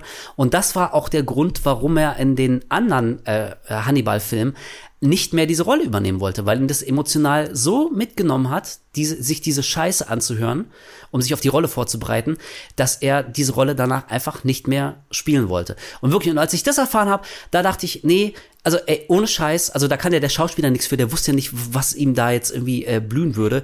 Aber ja, okay. dieser, okay, dieser also das, irre das wollte ich ja. Ja, okay, das wollte ich aber gerade fragen. So, also wie wird das kommuniziert? So, wenn er sagt, so, ey, willst du wirklich Teil meiner Welt sein? Ich werde dir jetzt ein Tape abspielen, wo das und das passiert. Oder war es dann so, okay, er hat es einfach abgespielt vor ihm, weißt du, ich meine? Also ich, ähm, ich war ja nun nicht dabei und ähm, Ja. also Scott Glenn irgendwie hat da jetzt auch nicht so im Detail drüber gesprochen, so wie ich das verstanden habe, hat sich äh, Scott Glenn die Tapes alleine angehört, wusste aber nicht wirklich, was drauf ist. Also äh, Okay. Er wird sich schon gedacht haben, dass es jetzt nicht eine Folge Benjamin Blümchen ist auf diesen Tapes, aber was genau da kommen würde, ich glaube, das war ihm nicht klar und deswegen hat er auch nur fünf Minuten äh, durchgehalten. Und ich habe irgendwie, ich habe auch noch mal ein bisschen geguckt und irgendjemand in irgendeinem Forum, ähm, da ging es auch um äh, um diese Tape-Geschichte und so, ähm, und da haben sich auch Leute darüber unterhalten und wie daneben das war, so Schauspieler irgendwie ähm, dieser Sache da auszusetzen. Und irgendjemand meinte, man kann sich auf YouTube auch ähm, äh, Szenen von der Gerichtsverhandlung gegen diese Killer angucken und in eins in der einen Szene gehen so die Türen des Gerichtssaals auf und die Zeugen gehen raus, als das Tape gespielt wird, weil die sich das auch alle nicht anhören können und durch die offenen Türen hört man nur ganz kurz die Schreie von dem Tape, die im Gerichtssaal abgespielt werden. Mhm. Und diese User meinten, ey, ich wünschte, ich hätte das niemals in meinem Leben gehört, das ist das verstörendste, was ich was ich jemals hören musste. Und ey, deswegen ich ich komme nicht mal in die Nähe mir das anzuhören. Ohne Scheiß, also wirklich also da boah, ich kann uh. Ey, und also wirklich, das ist die einzige Sache, da denke ich, du, du dummes Arschloch. Also äh, ganz im Ernst, musste das jetzt wirklich sein? Also das Ja, okay. äh, finde ich, keine Ahnung, so, vielleicht hat auch Scott Glenn gesagt, ey, ich bin ein cooler Typ, mir macht das nichts, gib mir so, und er hat es einfach falsch dargestellt, aber also äh, für mich wirkte das relativ überzeugend, oder er hat es auch ein paar Mal gesagt, wie das gelaufen ist, dass er einfach nicht genau wusste, was auf den Tapes ist. Ähm, ja, und also wirklich, das ist so die eine Sache, da denke ich mir, nee, man kann es aber auch wirklich übertreiben mit Recherche und so, und ein Schauspieler, glaube ich, ein guter Schauspieler kann es auch rüberbringen, ohne dass er sich echte Aufnahmen von der Vergewaltigung und Foltereien und Mord an, an einer 16-Jährigen anhören muss. Also da dachte ich, da dachte ich mir, fick dich, du Profiler. Das, das keine coole, keine coole Aktion und so der einzige Schandfleck finde ich äh, in der Produktion dieses Films hätte nicht sein müssen. Ja, also ich sehe das so, wenn das vorher richtig kommuniziert wurde und er ihn auch vorgewarnt hat, dann ist es, äh, das ist nicht sein Problem, sondern das von dem Schauspieler, der sich wirklich darauf angeblich vorbereiten möchte. Ja, vielleicht. So sehe ich das zumindest. Äh, wenn das aber nicht kommuniziert wurde und es ist einfach so, ey, du willst wirklich abgefuckt sein, okay, ich werde jetzt was vorspielen, ich sag dir aber nicht, was es ist. Ne, So, weißt du, kann, kann ja alles sein, dann, ähm, dann ist es wirklich abgefuckt, aber sonst denke ich mir so, ey, ja, whatever. Vielleicht driftet jetzt vielleicht komplett ab, aber zum Beispiel ähm, auch so Leute, die sich, äh, die, die bei NetherRealm Studios arbeiten für Mortal Kombat, die haben Ja. sich ja, ein paar davon sind auch nach einer Zeit einfach ausgestiegen, weil ähm, die wollten sich dann halt richtige verstümmelte Leute und sowas und Unfälle angucken, Mhm. um die Fatalities halt möglich krass darzustellen. So. Und da kann ich mir auch vorstellen, Alter, wenn du den ganzen Tag irgendwelche komischen zerstückelten Leichen von irgendwelchen echten Menschen anguckst, dass du da irgendwann einen Schaden bekommst, so. Aber wenn das halt de deren eigene Entscheidung war, das Ja, zu ja, machen, klar. um, um krasser abzuliefern, dann ist es halt ein Problem von den jeweiligen Ja, also, äh, klar, Leuten. Dann, also, ne? So, ja. weißt du? Ja klar, Ähm, es ist Eigenverantwortung. Du, äh, wie gesagt, also ich war ja jetzt äh, wie auch nicht dabei. Ich habe da jetzt auch nicht irgendwie fünf Tage recherchiert. Vielleicht war es tatsächlich auch ein bisschen anders, aber also für mich klang das so, äh, wie ich das gelesen und gehört habe, ähm, dass Scott Glenn äh, wie einfach nicht wusste, was ihn da erwartet und deswegen Ja. hat er auch nur fünf Minuten durchgehalten. So ist ja ähm, ja im Prinzip auch irgendwie ne gut, dann haben wir das abgehakt. Aber das das war so eine Sache irgendwie. Also als ich das erfahren habe, da dachte ich, ey, pff, nee. Also äh, äh, wir haben es ja schon ein paar Mal gesagt, ne? Und äh, keine Ahnung, vielleicht kann man uns da jetzt auch als Heuchler hinstellen. Ich glaube, das ist ein Thema, über das könnte man ganz lange und sehr tief diskutieren. Aber so fiktionalisierte Gewalt, so da kann ich mir, also da kann ich wirklich bis an die Grenzen gehen. Aber aber Ja. weiß nicht, echte Aufnahmen, echte Bilder, äh, echte, echte Schreie von, nee, also, also ich, ich habe auch, ich, ne, man, wenn man Zugriffs, Zugriff aufs Internet hat, dann sieht und hört man manchmal Sachen irgendwie, wo man sich später denkt, scheiße, hätte ich nicht drauf geklickt und ich habe da auch schon echt genug gesehen und ich weiß, wie ich auf sowas reagiere und sowas werde ich nicht so schnell los und äh, deswegen finde ich, also sollte Scott Glenn das gewollt haben, dann war das keine kluge Entscheidung. Ähm, ich glaube, das wäre wirklich nicht nötig gewesen. Man hätte den Film auch genauso spielen können, ohne ähm, dass man damit in Berührung kommt. So, haben wir das auch abgehakt. So, und pass auf. Und wo wir doch so heitere Themen schon haben, bleiben wir doch bei James Gum, unserem, ähm, unserem Killer. Der will sich ja aus äh, Frauenhäuten ein, ja, ein Frauenkleid schneidern, ein, eine, eine eigene Frauenhaut, in die er da schlüpfen kann. Und jetzt wird's vielleicht, und das ist so der, der, vielleicht der zweite Schwachpunkt, den der Film so ein bisschen hat, weil so 100% klar wird seine Motivation jetzt nicht unbedingt. Wenn ich dich jetzt fragen würde, was will James Gum eigentlich? So, was, wie, wie würdest du das beschreiben? Was ist sein, was hat er für einen Auftrag? Ich habe, um ganz ehrlich zu sein, würde ich dann einfach sagen, dass er seinen Impuls nachgehen muss, um, das, also, dass er halt Frauen einfach gerne quält und ermordet. Und dieses äh, Frauenkleid erstellen ist eher so ein so ein nebensächliches Ding. Und es wurde ja auch, es wurde ja im Prinzip von Jodie Fosters Charakter, von Clarice, wurde es ja im Film wirklich ausgesprochen. So, also sie setzt ja eins und eins zusammen und sagt dann so am Telefon, er möchte aus Frauen Kleid machen. So das sagt sie ja wirklich ja, ja. wörtlich. Mhm. So. Und da hört man halt die Intention von dem Charakter, aber ich glaube nicht, dass es unbedingt deutlich dargestellt wird. Du hast halt nur, nur mal so kleine, kleine Anleihen, so wie zum Beispiel, wo er die Frau fragt, was sie für eine Größe trägt und sowas. Aber das war's dann ja auch schon. So, und dann hast du halt nur diese, diese Puppen, die diese Bekleidung haben, okay. Aber für mich im Mittelpunkt steht eher, dass er einfach diesem Impuls nachgehen muss und, und Frauen halt gerne umbringt. Hm, okay. Das ist das ist interessant, weil also ich sehe es genau andersrum.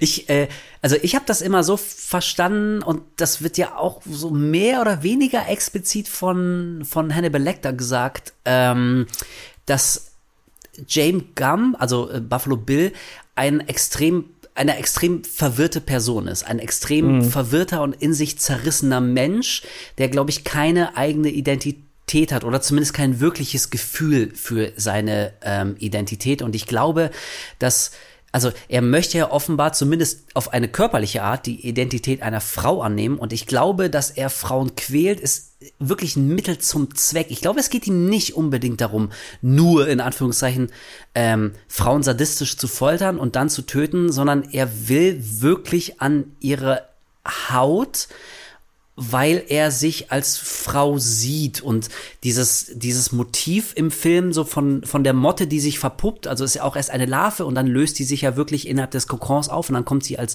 neues Lebewesen daraus und ich glaube, das ist so die, die Parallele, die James äh, Gum mit diesen Tieren verbindet, dass er versucht auch sich zu verpuppen und was anderes zu werden. Und es wird auch im Film gesagt, ähm, dass er wahrscheinlich schon bei einigen Kliniken ähm, angefragt hat, äh, eine Geschlechtsumwandlung ähm, durchführen zu lassen, aber wahrscheinlich bei allen diesen Kliniken abgewiesen wurde, ähm, so dass ihm quasi als als letzter Ausweg ähm, etwas Neues zu werden, wirklich nur bleibt, also wirklich sich, sich aus Frauenhäuten einen Frauenkörper zu machen, in den er dann schlüpft. Ähm, es wird zum Beispiel auch gesagt von Anthony Hopkins, dass, oder ich glaube von Jodie Foster, oder von beiden, ist jetzt auch nicht so wahnsinnig wichtig, aber dass James Gump weder ein Transvestit noch ein Transsexueller ist. Und Ted Levine, der Schauspieler, äh, wurde auch sehr oft darauf angesprochen, wie er die Rolle angelegt hat. Und er hat auch gesagt, er hat ihn nicht als, als schwul gesehen und auch nicht als Homosexuellen gespielt. Und das ist eine lange, lange Einleitung, die ich jetzt gebracht habe, ähm, um jetzt zu ähm, ja zum zum großen Knackpunkt vielleicht des Films zu kommen, äh, der damals schon Kontroversen ausgelöst hat und der heute noch ähm, diskutiert wird. Die Darstellung von, ich, wie soll ich sagen, von nicht normativen Sexualitäten im Film. Also ähm, es gab damals als Schweigende Lämmer ins Kino kam, gab es wirklich große Proteste, äh, unter anderem von, äh, von Schwulen- und äh, Lesbenbewegungen, die meinten, dass ihre Sexualität, die nicht der Norm entspricht, dass die äh, so verzerrt und so äh, dämonisch und so ähm, ja so böse und so negativ dargestellt wird. Also ich kann mich erinnern an das Bild von so einem Typ mit so einem Schild, äh, da stand drauf, wenn jemand im Film nicht heterosexuell ist, sondern homosexuell, ist es immer der Killer. So, und äh, also Mhm. das wird ja, also bis heute ist das irgendwie echt noch ein Punkt, der wird ja echt noch diskutiert, ne? Also hat das Schweigen der Lämmer und die Darstellung dieses Killers, ähm, hat das für, für diese Szene ähm, äh, was Negatives bedeutet? Hat das diese ganze Diskussion um Jahre zurückgeworfen? Ist das ein diskriminierender Film? Ähm, oder hat das vielleicht irgendwie einfach jemand nur in den falschen Hals bekommen und das war alles ganz anders gemeint. Wenn du, wenn du heute, du hast gestern noch mal Schweigender Lämmer gesehen, ne? Was, wie stellt sich dir diese Figur dar? Was, was denkst du dazu? Ich weiß es nicht. Also, ich glaube, heutzutage kannst du ja eh Leuten schneller, sag ich mal, auf den Schlips treten, wenn du Charaktere auf gewisse Weise darstellst und vielleicht irgendwie eine, eine Gruppe von Leuten irgendwie ähm, überspitzt auch darstellst. Ich glaube, das haben aber auch in der Zeit ganz schön viele Filme gemacht, um ehrlich zu sein. Also, da sehe ich jetzt nicht explizit Schweigender Lämmer richtig krass herablassend was dargestellt hat. Also das, das würde ich auf keinen Fall sagen. Da waren andere Filme damals deutlich, deutlich schlimmer. Was es, was es eine natürlich nicht besser macht, weißt du?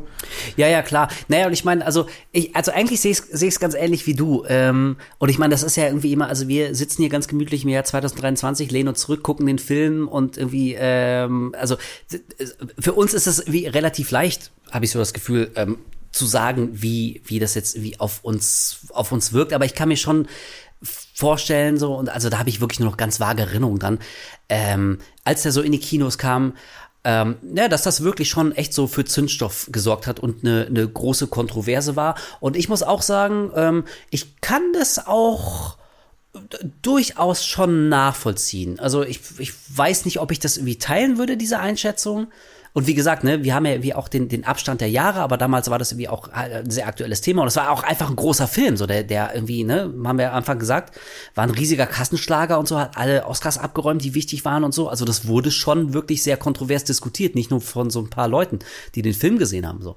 Und also ich finde, na, also so so ganz ohne Substanz, finde ich, ist der Vorwurf jetzt nicht. Weil wenn wir mal zurückdenken, keine Ahnung, wir hatten sowas wie, wie Psycho. Anthony Perkins kleidet sich auch wie äh, in Frauenkleidern, nämlich, also nimmt ja die Identität seiner Mutter an. Wir hatten Dress to Kill von Brian De Palma. Michael Caine verkleidet sich auch als Frau und killt mit dem Rasiermesser andere Frauen und so.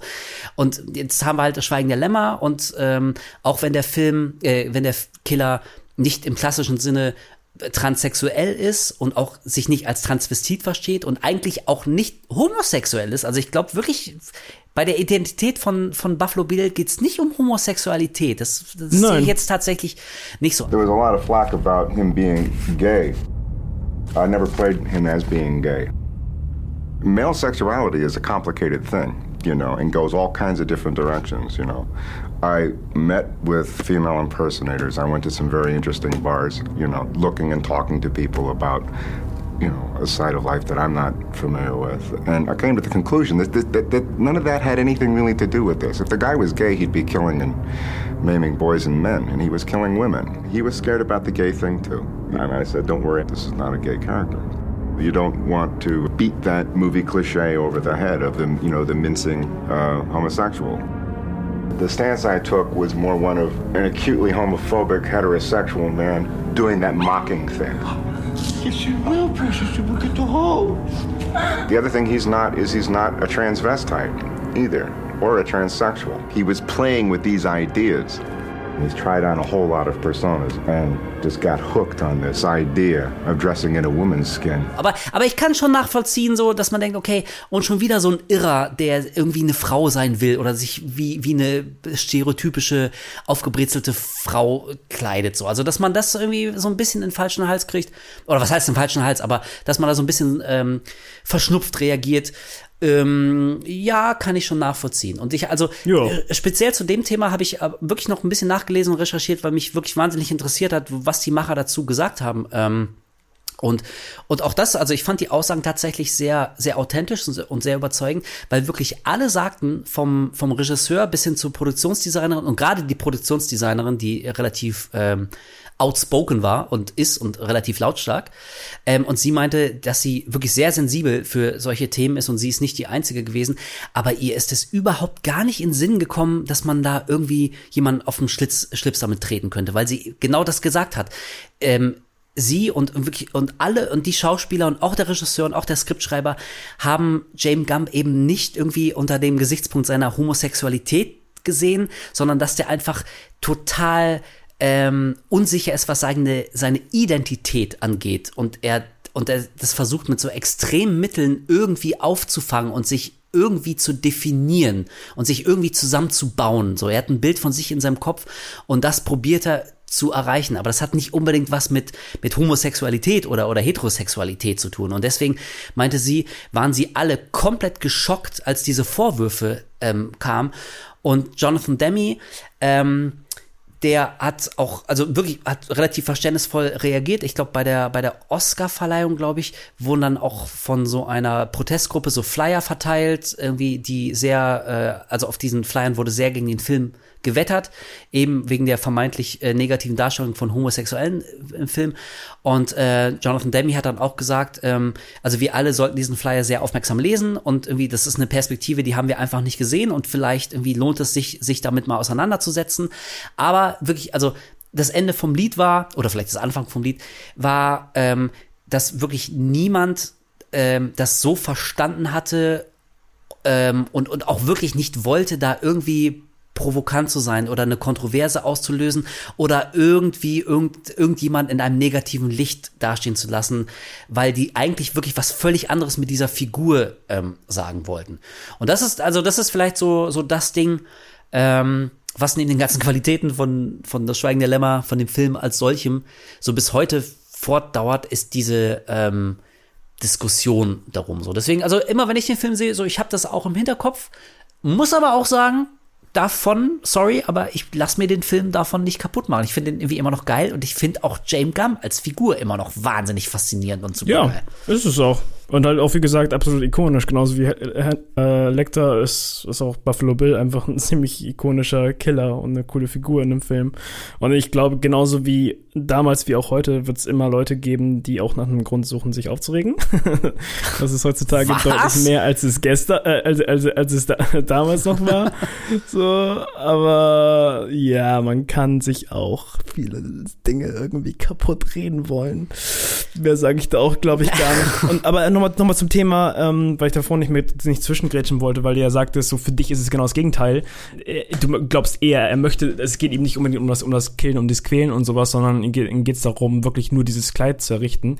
Gegenargument, warum hält er dann die Frauen so lange da unten fest? Warum, also wenn es wirklich nur ums Kleid ginge, warum erlegt er die nicht einfach und zieht die Haus, Haut Oh. Na, ab? das ist doch klar. Der, der hungert die drei Wochen, ach Quatsch, drei Tage aus, damit die einfach ein bisschen äh, ähm, ähm, Körperfett verlieren und die Haut dann lockerer wird, damit er die leichter abziehen kann. Wäre das nicht logischer, dann einfach direkt, also schlankere Frauen zu suchen oder halt so schon sehr magere Frauen? Nee, er braucht ja viel Haut.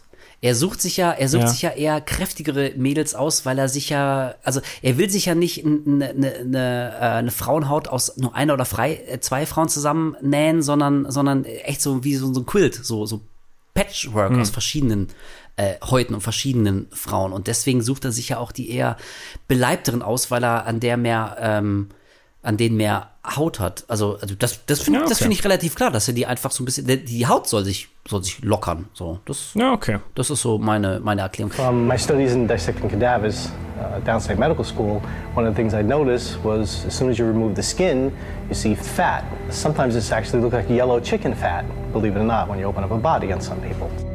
We had to come up with some kind of body fat because these were heavy women, so as soon as you remove their skin, you'd see all this fat. And Vinnie Altamore was around, who's Italian, and he came up with, oh, pastini. So uh, we boiled up some pastini and uh, added some uh, KY jelly, some yellow. That was uh, body fat. Aber ich meine trotzdem, also nicht, dass man das falsch versteht. Ich, ich glaube jetzt nicht, dass er an, äh, an seinem Werk da jetzt so gar keine Freude hat. Also diese Szene, wie er Mhm. so sadistisch das Mädel da unten im Brunnen quält und ihren Schrei so nachmacht, die so, Ja, genau. Das, das meine ich ja. so, ne? Und, und auch hier wieder, ne, also das, das spielt ja auch alles so äh, rein. So, äh, man kann das vielleicht so als stereotypische Darstellung von so einem überkandidelten Homosexuellen vielleicht sehen und dann hat er noch so einen weißen Pudel so unterm Arm so. Also ja, kann man sehen, aber ich finde, man muss es nicht so sehen. Das ist vielleicht irgendwie auch so, ja, ist vielleicht auch eine sehr einseitige Sicht, die irgendwie auch keine anderen Deutungsebenen zulässt so und wenn man sich darauf versteift, so ja, okay, dann macht man den, den diese ganze Figur aber vielleicht auch ein bisschen unterkomplexer als sie tatsächlich ist. Aber genau, weil ich das am Anfang gesagt habe, ähm, ich habe das Buch jetzt nicht mehr so wahnsinnig gut in Erinnerung, aber da erfahren wir, glaube ich, auch so ein bisschen mehr über über den Hintergrund von James Gump und wie er so aufgewachsen ist und so und und ähm, also ich glaube, ich meine es in Erinnerung zu haben, dass die Motivation, was genau er will und warum er das macht so mit den Häuten, dass das im Buch ein bisschen klarer ist und im Film bleibt es so ein bisschen an der Oberfläche, was auf der einen Seite vielleicht so ein ganz klein wenig, ja, so das ein bisschen zu vage macht manchmal. Auf der anderen Seite finde ich, trägt es aber auch zur Faszination von dieser Figur bei, weil die halt so auch so, so schwer greifbar wirkt. Der ist irgendwie so weird, der entzieht sich die ganze Zeit so jeder Zuordnung. So, der ist irgendwie, ah, ich, deswegen finde ich den aber so geil und so eindringlich, weil, weil ich den nie so richtig greifen kann. So auf der einen Seite so manchmal wirkt er fast auf, auf so fast so, so ein bisschen drollig irgendwie, wenn er wenn er mit dieser total überkandidelten Stimme spricht. Jetzt soll es die Lotion in den Korb legen. So weißt du und dann, aber der hat ja wirklich eine wahnsinnig tiefe Stimme der Typ und wenn er losbrüllt, dann merkst du erstmal, was für eine aggressiv aggressive Uhrmacht der Typ eigentlich ist, weißt du? Und deswegen, boah, ich, ich finde den einfach, ich, ich sehe den gern und ich finde, das hat der Schauspieler Ted Levine auch wahnsinnig geil gemacht. Ja, yeah, auf jeden Fall. Und ich finde auch die Idee cool, dass, ähm, und so schaue ich gleichzeitig, dass es halt aus drei wahren Begebenheiten zusammengebastelt wurde, so Patchwork-mäßig, ähm, dass daraus halt einfach ein, ein fiktionaler Killer gebastelt wurde. Ja, äh, und dieser fiktionale Killer, der wird ja, du hast es am Anfang mal ganz kurz angerissen, der wird ja in einer unfassbar spannenden Sequenz dann endlich gestellt. Clarice Starling ähm, kommt ihm auf die Schliche, klingelt bei ihm zu Hause und rafft die ersten Sekunden auch gar nicht, dass sie wirklich den echten Buffalo Bill James Gump vor sich hat. Und auch das, das ist so eine, das ist so eine Meisterleistung von diesen Schauspielern. Allein die letzten zehn Minuten, ich könnte die mir immer und immer wieder angucken. Was im Gesicht von Jodie Foster vor sich geht, als sie endlich realisiert, wen sie da vor sich hat, weil sie sich im Raum umguckt und sie sieht, wie so ein Falter sich da irgendwie auf den Tisch oder auf die Wand setzt. Ähm, dann sieht sie so eine Riesenrolle mit, mit so Klarsichtfolie oder so Abdeckfolie. Der Typ generell vor ihr ist so ein bisschen weird, irgendwie sie, sie traut der ganzen Sache nicht. Und dann checkt sie erstmal, holy shit, ich bin gerade im Haus von, von Buffalo Bill. The moment of recognition when she makes him. Very good, Mr. Ford. May I use your phone, please? Tom Harris's description is something like, and she looked at him, and he looked back at her, and they knew each other. Sure, you can use And it's just this chilling, chilling moment. Freeze! Enjoyed the feeling of being caught in a way. It was a tension. It was like it was somebody finally playing at the level that he'd been playing at. Ich finde, man merkt aber schon, dass sie so eine gewisse Ahnung hat. Also sie geht schon sehr, sehr selbstsicher an die Tür auch und so und so, wie sie redet. Sie redet ein bisschen anders, als sie vorher in Szenen geredet hat, finde ich. Also ein bisschen, bisschen ähm, von sich selbst mehr überzeugt. Ja, also An ja, am. Anfang schon, aber also ich habe das so interpretiert, dass sie wirklich bei ihm klingelt und und wirklich, sie sucht ja eigentlich nur die äh, die, die Familie von, ich glaube, eine Arbeitskollegin von von James Gump. Also nachdem sie durch Recherche rausgefunden hat, dass James Gump zusammen mit Frederica Bimmel, das war eins der Opfer, äh, also diese Wasserleiche, die obduziert wurde, äh, die waren zusammen ähm, als Schneider angestellt. So und deswegen kann James Gump auch auch schneidern. Der hat es halt gelernt. Der kann nähen. So und und irgendwie wird ihr dann gesagt, so äh, die die die Familie äh, von, ich glaube, einer, die da gearbeitet hat, die kennt auch James James Gump. Ähm, und deswegen klingelt sie da an dem, an dem Haus und sie denkt wirklich, dass sie da diese Familie, ich glaube, die Lipmans oder so, sie sucht die Lipmans, weil sie ihnen ein paar Fragen über James Gump stellen will. Und die checkt gar nicht, dass der Typ, der aufmacht, dass das James Gump ist und es dauert so ein paar Sekunden. Und ich habe das wirklich so interpretiert, dass erst diese Hinweise, die sie im Raum sieht, dass es erst dann bei ihr klickt macht und sie checkt erst dann, holy shit, das ist James Gum. Und dann steht er ja noch so vor ihr und hält ihr so diese, die Businesskarte hin mit der Telefonnummer von den Lipmans. Oh, ich glaube, ich habe die hier noch irgendwo. Und lockt die dann, also er probiert der Clary Starling so anzulocken, so, ich habe die so hier und streckt die ihr so hin. Und sie sagt dann wie sowas wie, ja, das ist, das ist sehr gut, Mister, wie irgendwas. Ähm, Kann ich bitte ihr Telefon benutzen? Und er reagiert dann nicht so richtig und grinst dann nur so und lächelt so und man kann sich auch herrlich drüber austauschen, warum er dann so lächelt. So, weißt du, Mhm. also er ist ja offensichtlich ertappt, aber das scheint ihm ja nicht großartig irgendwie Respekt einzuflößen. Das ist mehr so wie, ach, ähm, endlich habe ich mal jemanden gefunden, der, der mit mir dieses Spiel spielt. So, ah, du hast mich ertappt, cool, jetzt wird's Mhm. spannend. So. Und dann checkt die, das ist Buffalo Bill, und da kommt er zu der Szene, wie er abhaut, er huscht davon, er rennt da in sein Kellergewölbe. wie er läuft, nachdem er sich umdreht. Das sieht so lustig aus. So, Er huscht da so aus dem Bild. Ähm, ja, und dann kommt es eben, ganz am Ende kommt zu der Szene, James Gump macht das Licht aus und äh, Jodie Foster ist ein absoluter Nachtschwärze. Sie sieht nichts um sich rum und James Gump macht dann das Nachtsichtgerät an. Und das ist die einzige Szene, in der wir alles nicht mehr aus ihrer Perspektive sehen, sondern komplett subjektiv aus seiner Perspektive. Und diese völlig verun ach, nicht nur verunsichert, die panische Jodie Foster, die schwer atmet und mit zitternden Händen irgendwie die P Pistole ins Dunkel hält, das ist so eine unfassbar spannende, geil inszenierte Sequenz. Meisterhaft. Hammer. Mega, mega gut. Und du hast von Spannung gesagt. Ich glaube, das ist das Oberwort für diese ganze Szene. Von Anfang bis Ende, das wird einfach immer spannender und spannender und das wird immer beengter und man, man hält wirklich selbst die Luft an, wenn man weiß, dass es gleich irgendwie zu dieser Explosion kommen kann. Und ähm, vor allem, dass er auch nur so ein, zwei Meter ganze Zeit von ihr maximal entfernt ist. So, Mhm. er kommt immer näher und näher. Da kann man auch drüber streiten. Ich habe auch schon oft drüber nachgedacht, so, sollte nicht irgendwie mal so eine Diele knatschen oder Ja. sowas. wenn man das Okay. Hat der, Schu hat der Schuhe an, an des, in der Szene und sowas, habe ich mich dann gefragt, so, weil, also, so ganz im Dunkeln ähm, wirst du ja auch nicht komplett geräuschlos da langlaufen können, vor allem wenn du den Sinne von dem, von den ähm, Sichtfeld halt weggehen, dann, dann ist ja der Hyperfokus quasi auf Geruch und Ohren. Deswegen ähm, würde ich jetzt denken, dass sie vielleicht ihn auch vorher schon mal irgendwo gehört hat. Aber er ist anscheinend sehr gut im Schleichen. äh, kann man vielleicht, wie gesagt, darüber Er ist ein ver Aber auch diese, Solid Snake. Ja. Snack! Snack! Dun, dun, dun, dun, ähm, und dieser Moment, wenn er halt immer näher kommt, wirklich so mal so ganz kurz so am ist, Uah. er will ihre, ha ihre Haare anfassen, so, und dann weicht er gerade wieder zurück und dann, aber ey, äh, Clarice äh, hat auf jeden Fall ziemlich gute Reaktionsfähigkeit, weil in dem Moment, in dem er den Hammer von seiner, äh, von seinem Revolver, ist es glaube ich, zurückzieht und ähm, Genau. halt auf sie schießen möchte, wo sie das allererste klicken Ja. hört. In der Millisekunde dreht sie sich halt um und schießt sofort und ähm, er auch, aber er trifft halt irgendwie sie nicht, weil, weil der erste Schuss an ihn geht und er dann so die Waffe verzieht. Und äh, gleichzeitig durchbohren irgendwie die Kugeln, glaube ich, so ein Fenster oder sowas. Und Ja. es kommt dann Licht rein. Also es ist schon echt eine ziemlich, ein ziemlich geiles Finale für eine Szene, die so lange aufgebaut wird, wo richtig die Spannung immer weiter ansteigt und ansteigt. Und ähm, ja, dann endet es halt wirklich äh, wortwörtlich mit dem Knall. Ja, allerdings. Ey, und diese Szene, als, als sie äh, die, die Fensterscheiben zerschießt und dann fällt das Licht ja ein, ähm, das war auch am Set improvisiert. Das stand so gar nicht Hm. im Drehbuch. Die haben sich, äh, irgendwann haben sie sich gefragt, okay, wir müssen aber jetzt äh, irgendwie wieder Licht in die Szene kriegen. Wie, wie, wie machen wir das denn jetzt? Und dann ist irgendjemand auf die Idee gekommen, wie so in alten Filmen, so, weißt du, wenn jemand äh, so die Fenster kaputt geschossen hat und dann ist das Sonnenlicht äh, eingefallen. Und das hat einfach super geil in die Szene gepasst und deswegen ähm, haben die das übernommen.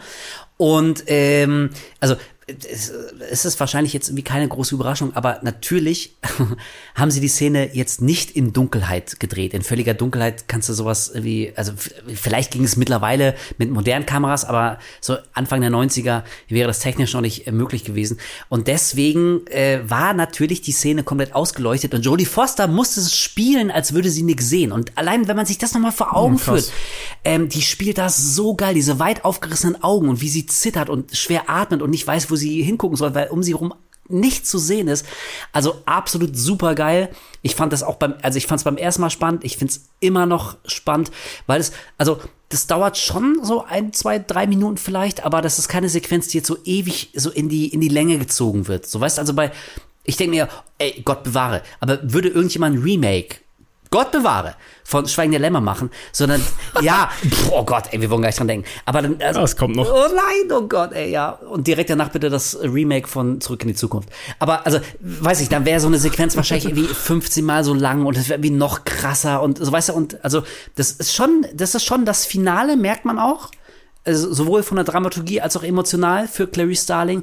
Aber es, es zieht sich nicht trotzdem, dass man denkt, ja, okay, so wir, wir haben es gecheckt, kommt doch jetzt einfach zum Ende. So, es ist, es ist super spannend, es ist tight, kurz, knackig und kommt schnell auf den Punkt. Und der Punkt ist eben, dass Clarice Starling äh, James Gump erschießt. Und also das war, das war zum Beispiel auch ein Bild, das fand ich äh, beim ersten Mal auch sehr einprägsam, wie er dann Mhm. auf dem Boden liegt. So weißt du, er hat noch die Nachtsichtbrille auf, dann läuf, laufen ihm so so zwei zwei äh, äh, Blut äh, Tropfen laufen ihm so aus dem Mundwinkel und dazu hat er seine Hände so ähm, so krallenartig verzerrt. Also er sieht ein bisschen sieht er selber aus wie ein Insekt allein durch diese durch diese Brille. Und also da Ja. denke ich mir, okay, ich weiß nicht, wie realistisch das ist, dass man im Tod sofort die Hände so verkrampft hat, dass sie nicht einfach auf den Boden fallen, wenn einen so die Kräfte verlassen. Aber da denke ich mir auch, ey, drauf geschissen ist einfach ein wahnsinnig Ja. starkes, unheimliches Bild. Das ist einfach geil. Ja, manchmal muss man einfach nicht nach denen gehen, was vielleicht realistischer wäre und realitätsnah, sondern einfach das, was cool ist. So, Ru- Rule of Cool. So, Genau, ist- die- ist, ist, Rule of Cool ist manchmal ganz, ganz gut. Genau, die, die Rule of Cool. Ja, damit ist ähm, die Story von Buffalo Bill beendet und wir haben dann im Prinzip nur noch zwei Szenen. Ähm, zum einen sehen wir Clarice, wie sie dann endlich äh, beim FBI aufgenommen wird. Also ihre Ausbildung ist beendet und sie ist offiziell FBI-Agentin. Und dann kommt es auch zur relativ schönen Szene zwischen ihr und Jack Crawford, als er ihr sagt, wie ihr Vater wäre stolz auf sie gewesen. Und ich finde, also das Ja. ist das ist ohnehin so eine Sache, haben wir jetzt noch gar nicht drüber gesprochen. Ähm, kann man auch noch mal ganz kurz erwähnen, so diese, diese schwer greifbaren Dynamiken zwischen Clarice Starling und zwei älteren Männern. Also einmal auf der einen Seite Hannibal Lecter und eben aber auch Jack Crawford. Also ich finde, was rüberkommt, ist, dass sie wirklich eine Menge Respekt voreinander haben, so, ähm, und, und sich, sich wertschätzen können. Das ist eine sehr professionelle ähm, Beziehung, die sie haben. Und die allerletzte Szene ist dann eben, äh, wir sehen Hannibal Lecter, der irgendwie, ich glaube, auf, ich weiß gar nicht, wo die sind, auf den Bahamas oder so, auf irgendeiner Tropeninsel. Ähm, Hannibal ist ja geflohen, hat eine neue Identität angenommen, hat sich auch verkleidet, ist so, sitzt in einem weißen Anzug an der Bar, hat eine Sonnenbrille auf und eine blonde Perücke auf und äh, Ja. stellt Frederick Chilton hinterher und ruft am Ende Clarice an und sagt, er würde gern länger mit ihr plaudern, aber ähm, er, er ist, also das funktioniert auf Deutsch nicht so richtig, weil auf Englisch sagt, ähm, I'm having an old friend for dinner. Und ich weiß nicht, Ja. ja, und ich weiß nicht mehr ganz genau, was er auf Deutsch sagt. Irgendwie, ich, ich, ich gehe mit einem alten Freund essen oder wie, so. ich weiß es nicht mehr. Aber da funktioniert es natürlich nicht mehr so ganz, so ganz perfekt. Ja. Aber das ist dann die letzte Einstellung. Ähm, Hannibal Lecter stromert Frederick Chilton im gemäßigten Tempo hinterher und äh, es ist mehr als deutlich, was danach irgendwie bald ähm, bald passieren wird. Und ich weiß nicht mehr ganz genau, wer es war. Entweder Anthony Hopkins oder, ähm, ja, ich glaube, es war Anthony Hopkins, es war nicht Jodie Foster. Der war sich am Anfang, äh, doch, der war sich äh, anfangs nicht ganz sicher, ob das eine gute Idee ist, diese Szene zu filmen, weil ich glaube, im Buch ist es auch so, dass ähm, Chilton nur einen Brief von Hannibal bekommt. So, ich weiß nicht was drin steht, ein bedrohlich Brief. Irgendwie, dass ihm klar ist, oh shit, Hannibal ist draußen und, und, und er jagt mich jetzt. Und im Film ist es ja wirklich deutlich gezeigt, dass er ihn wirklich körperlich jagt. Und da sagte Anthony Hopkins, ob das nicht irgendwie eine Spur zu viel ist und irgendwie mh, braucht man das wirklich noch und die Geschichte ist so eigentlich zu Ende und es wäre vielleicht viel unheimlicher, wenn man das nicht sieht. Aber ähm, es wurde ja doch so gedreht. Und ähm, ich muss auch sagen, es ist dann doch ein sehr schönes und rundes Ende, so ein, so ein i-Tüpfelchen, was jetzt mit der eigentlichen Geschichte von Clary Starling und Buffalo Bill nicht mehr viel zu tun hat, aber es rundet den Film so schön ab und ganz, also ich glaube ganz ehrlich, wäre dann nur so ein Brief gekommen mit irgendwie äh, ein alter Freund oder so. Ich glaube, das hätte nicht so stark gewirkt, wie Hannibal noch einmal zu sehen in dieser Verkleidung, wie er so ganz langsam Frederick Chilton hinterherläuft. Um ihn rum sind ja tausend Leute und keiner realisiert, dass da Hannibal Lecter frei rumläuft. Und ich glaube, das gefällt mir tatsächlich besser als, als so ein subtiles Ende. Naja, vor allem sollte das, äh, das ursprüngliche Ende war ja noch weniger subtil. Was war das? Ähm, Eigentlich, äh, eigentlich war das so, dass er Clarice anruft und nochmal sagt von wegen so, hier, also genau das gleiche, was er auch vorher gesagt hat. Bloß dann legt er halt auf, dreht sich um und ähm, man sieht Chilton schon geknirbelt und dann sagt er so, shall we begin? Und dann geht Ah, er okay. Das war nämlich das ursprüngliche Ja, ja. Ende und das sollte dann ein bisschen derber sein, aber das haben sie dann halt umgeändert Au. zu diesem. Also Okay. Ähm, ich weiß gar nicht, ob sie es abgedreht haben, tatsächlich das andere Ding, und dann einfach das, das jetzt genommen haben, aber das war der ursprüngliche Plan, soweit ich weiß.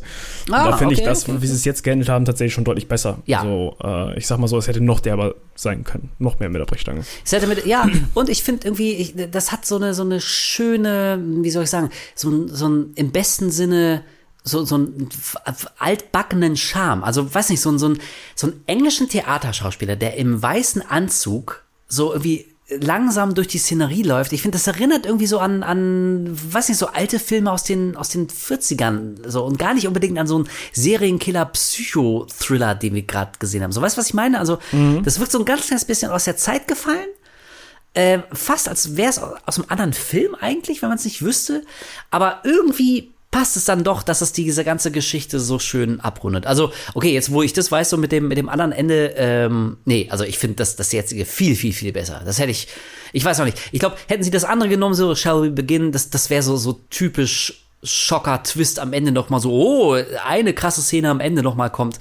So hätte das, glaube ich, eher gewirkt und ähm, Ja, genau. ich glaube, das war die richtige Ja. Entscheidung, das nicht zu machen. Ja, yeah, auf jeden Fall. Das wäre vor allem sehr stereotypisch für so eine Art von Film. Ja. Deswegen äh, finde ich das genauso wie das, was ich vorhin meinte, so mehr auf Fantasie gehen und nicht alles zeigen müssen, ist Mhm. das genauso. Man kann sich ja sein Part denken. Und ich finde es gerade gruseliger oder mehr so dieses, diesen, diesen schleichenden Horror, dass er halt einfach hinter ihm hergeht und man kann sich den Rest denken, was noch passieren wird. Selbst wenn danach kein Film mehr gekommen wäre oder Ja. kein, kein Material gewesen wäre, dann hätte man sich ja den Rest so dazu reimen können und nicht.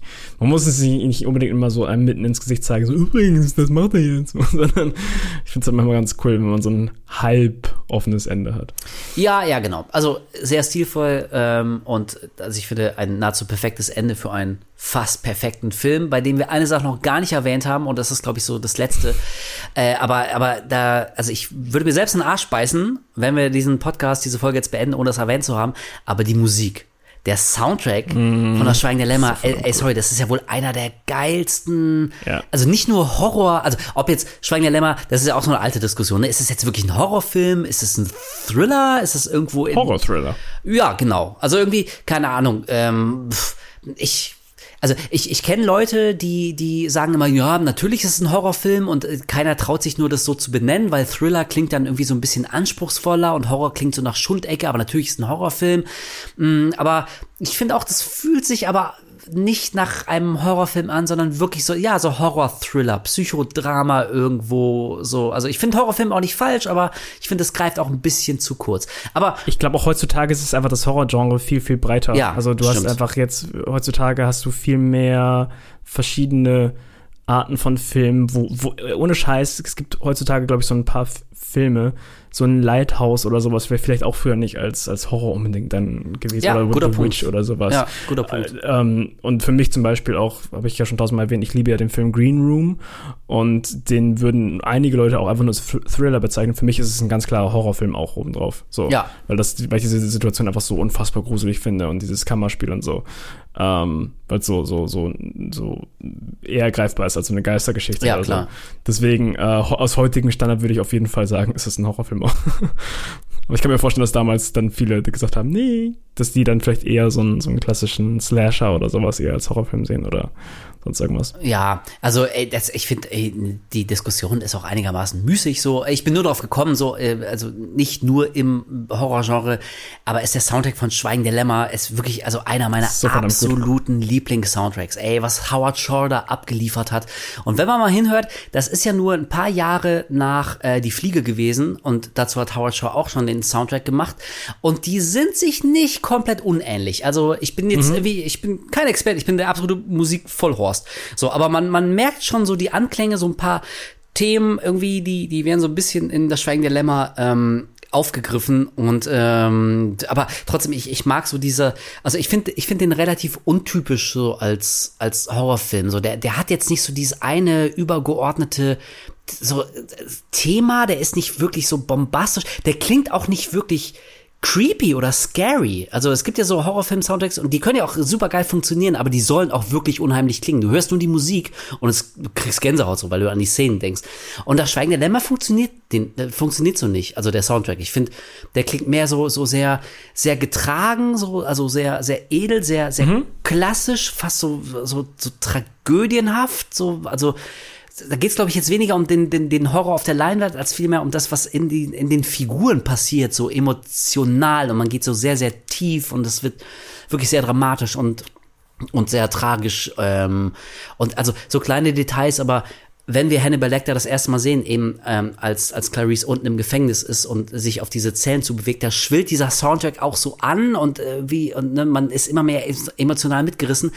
Und dann fährt die Kamera so ein bisschen weiter an der Mauer entlang und da steht Anthony Hopkins als, als Hannibal Lecter das erste Mal, dass wir ihn sehen und dann hört die Musik auf und so. Das sind so kleine Sachen und das, das wirkt auch. Kleinigkeiten. Ja, und das wirkt so viel krasser, weil auf einmal denn die Musik weg ist, wenn du ihn siehst und, und alles wurde vorher so krass aufgebaut. Another director may have said, well, this is all about this Lecter guy, and he's really scary, and just make him scarier. Lecter did not need reinforcing musically. I mean, he was as scary as you could be in his performance. Ey, und ich meine, wenn man sich dann vor Augen führt, ne, ein paar Jahre später, hat derselbe Typ dann den Soundtrack von Herr der Ringe gemacht.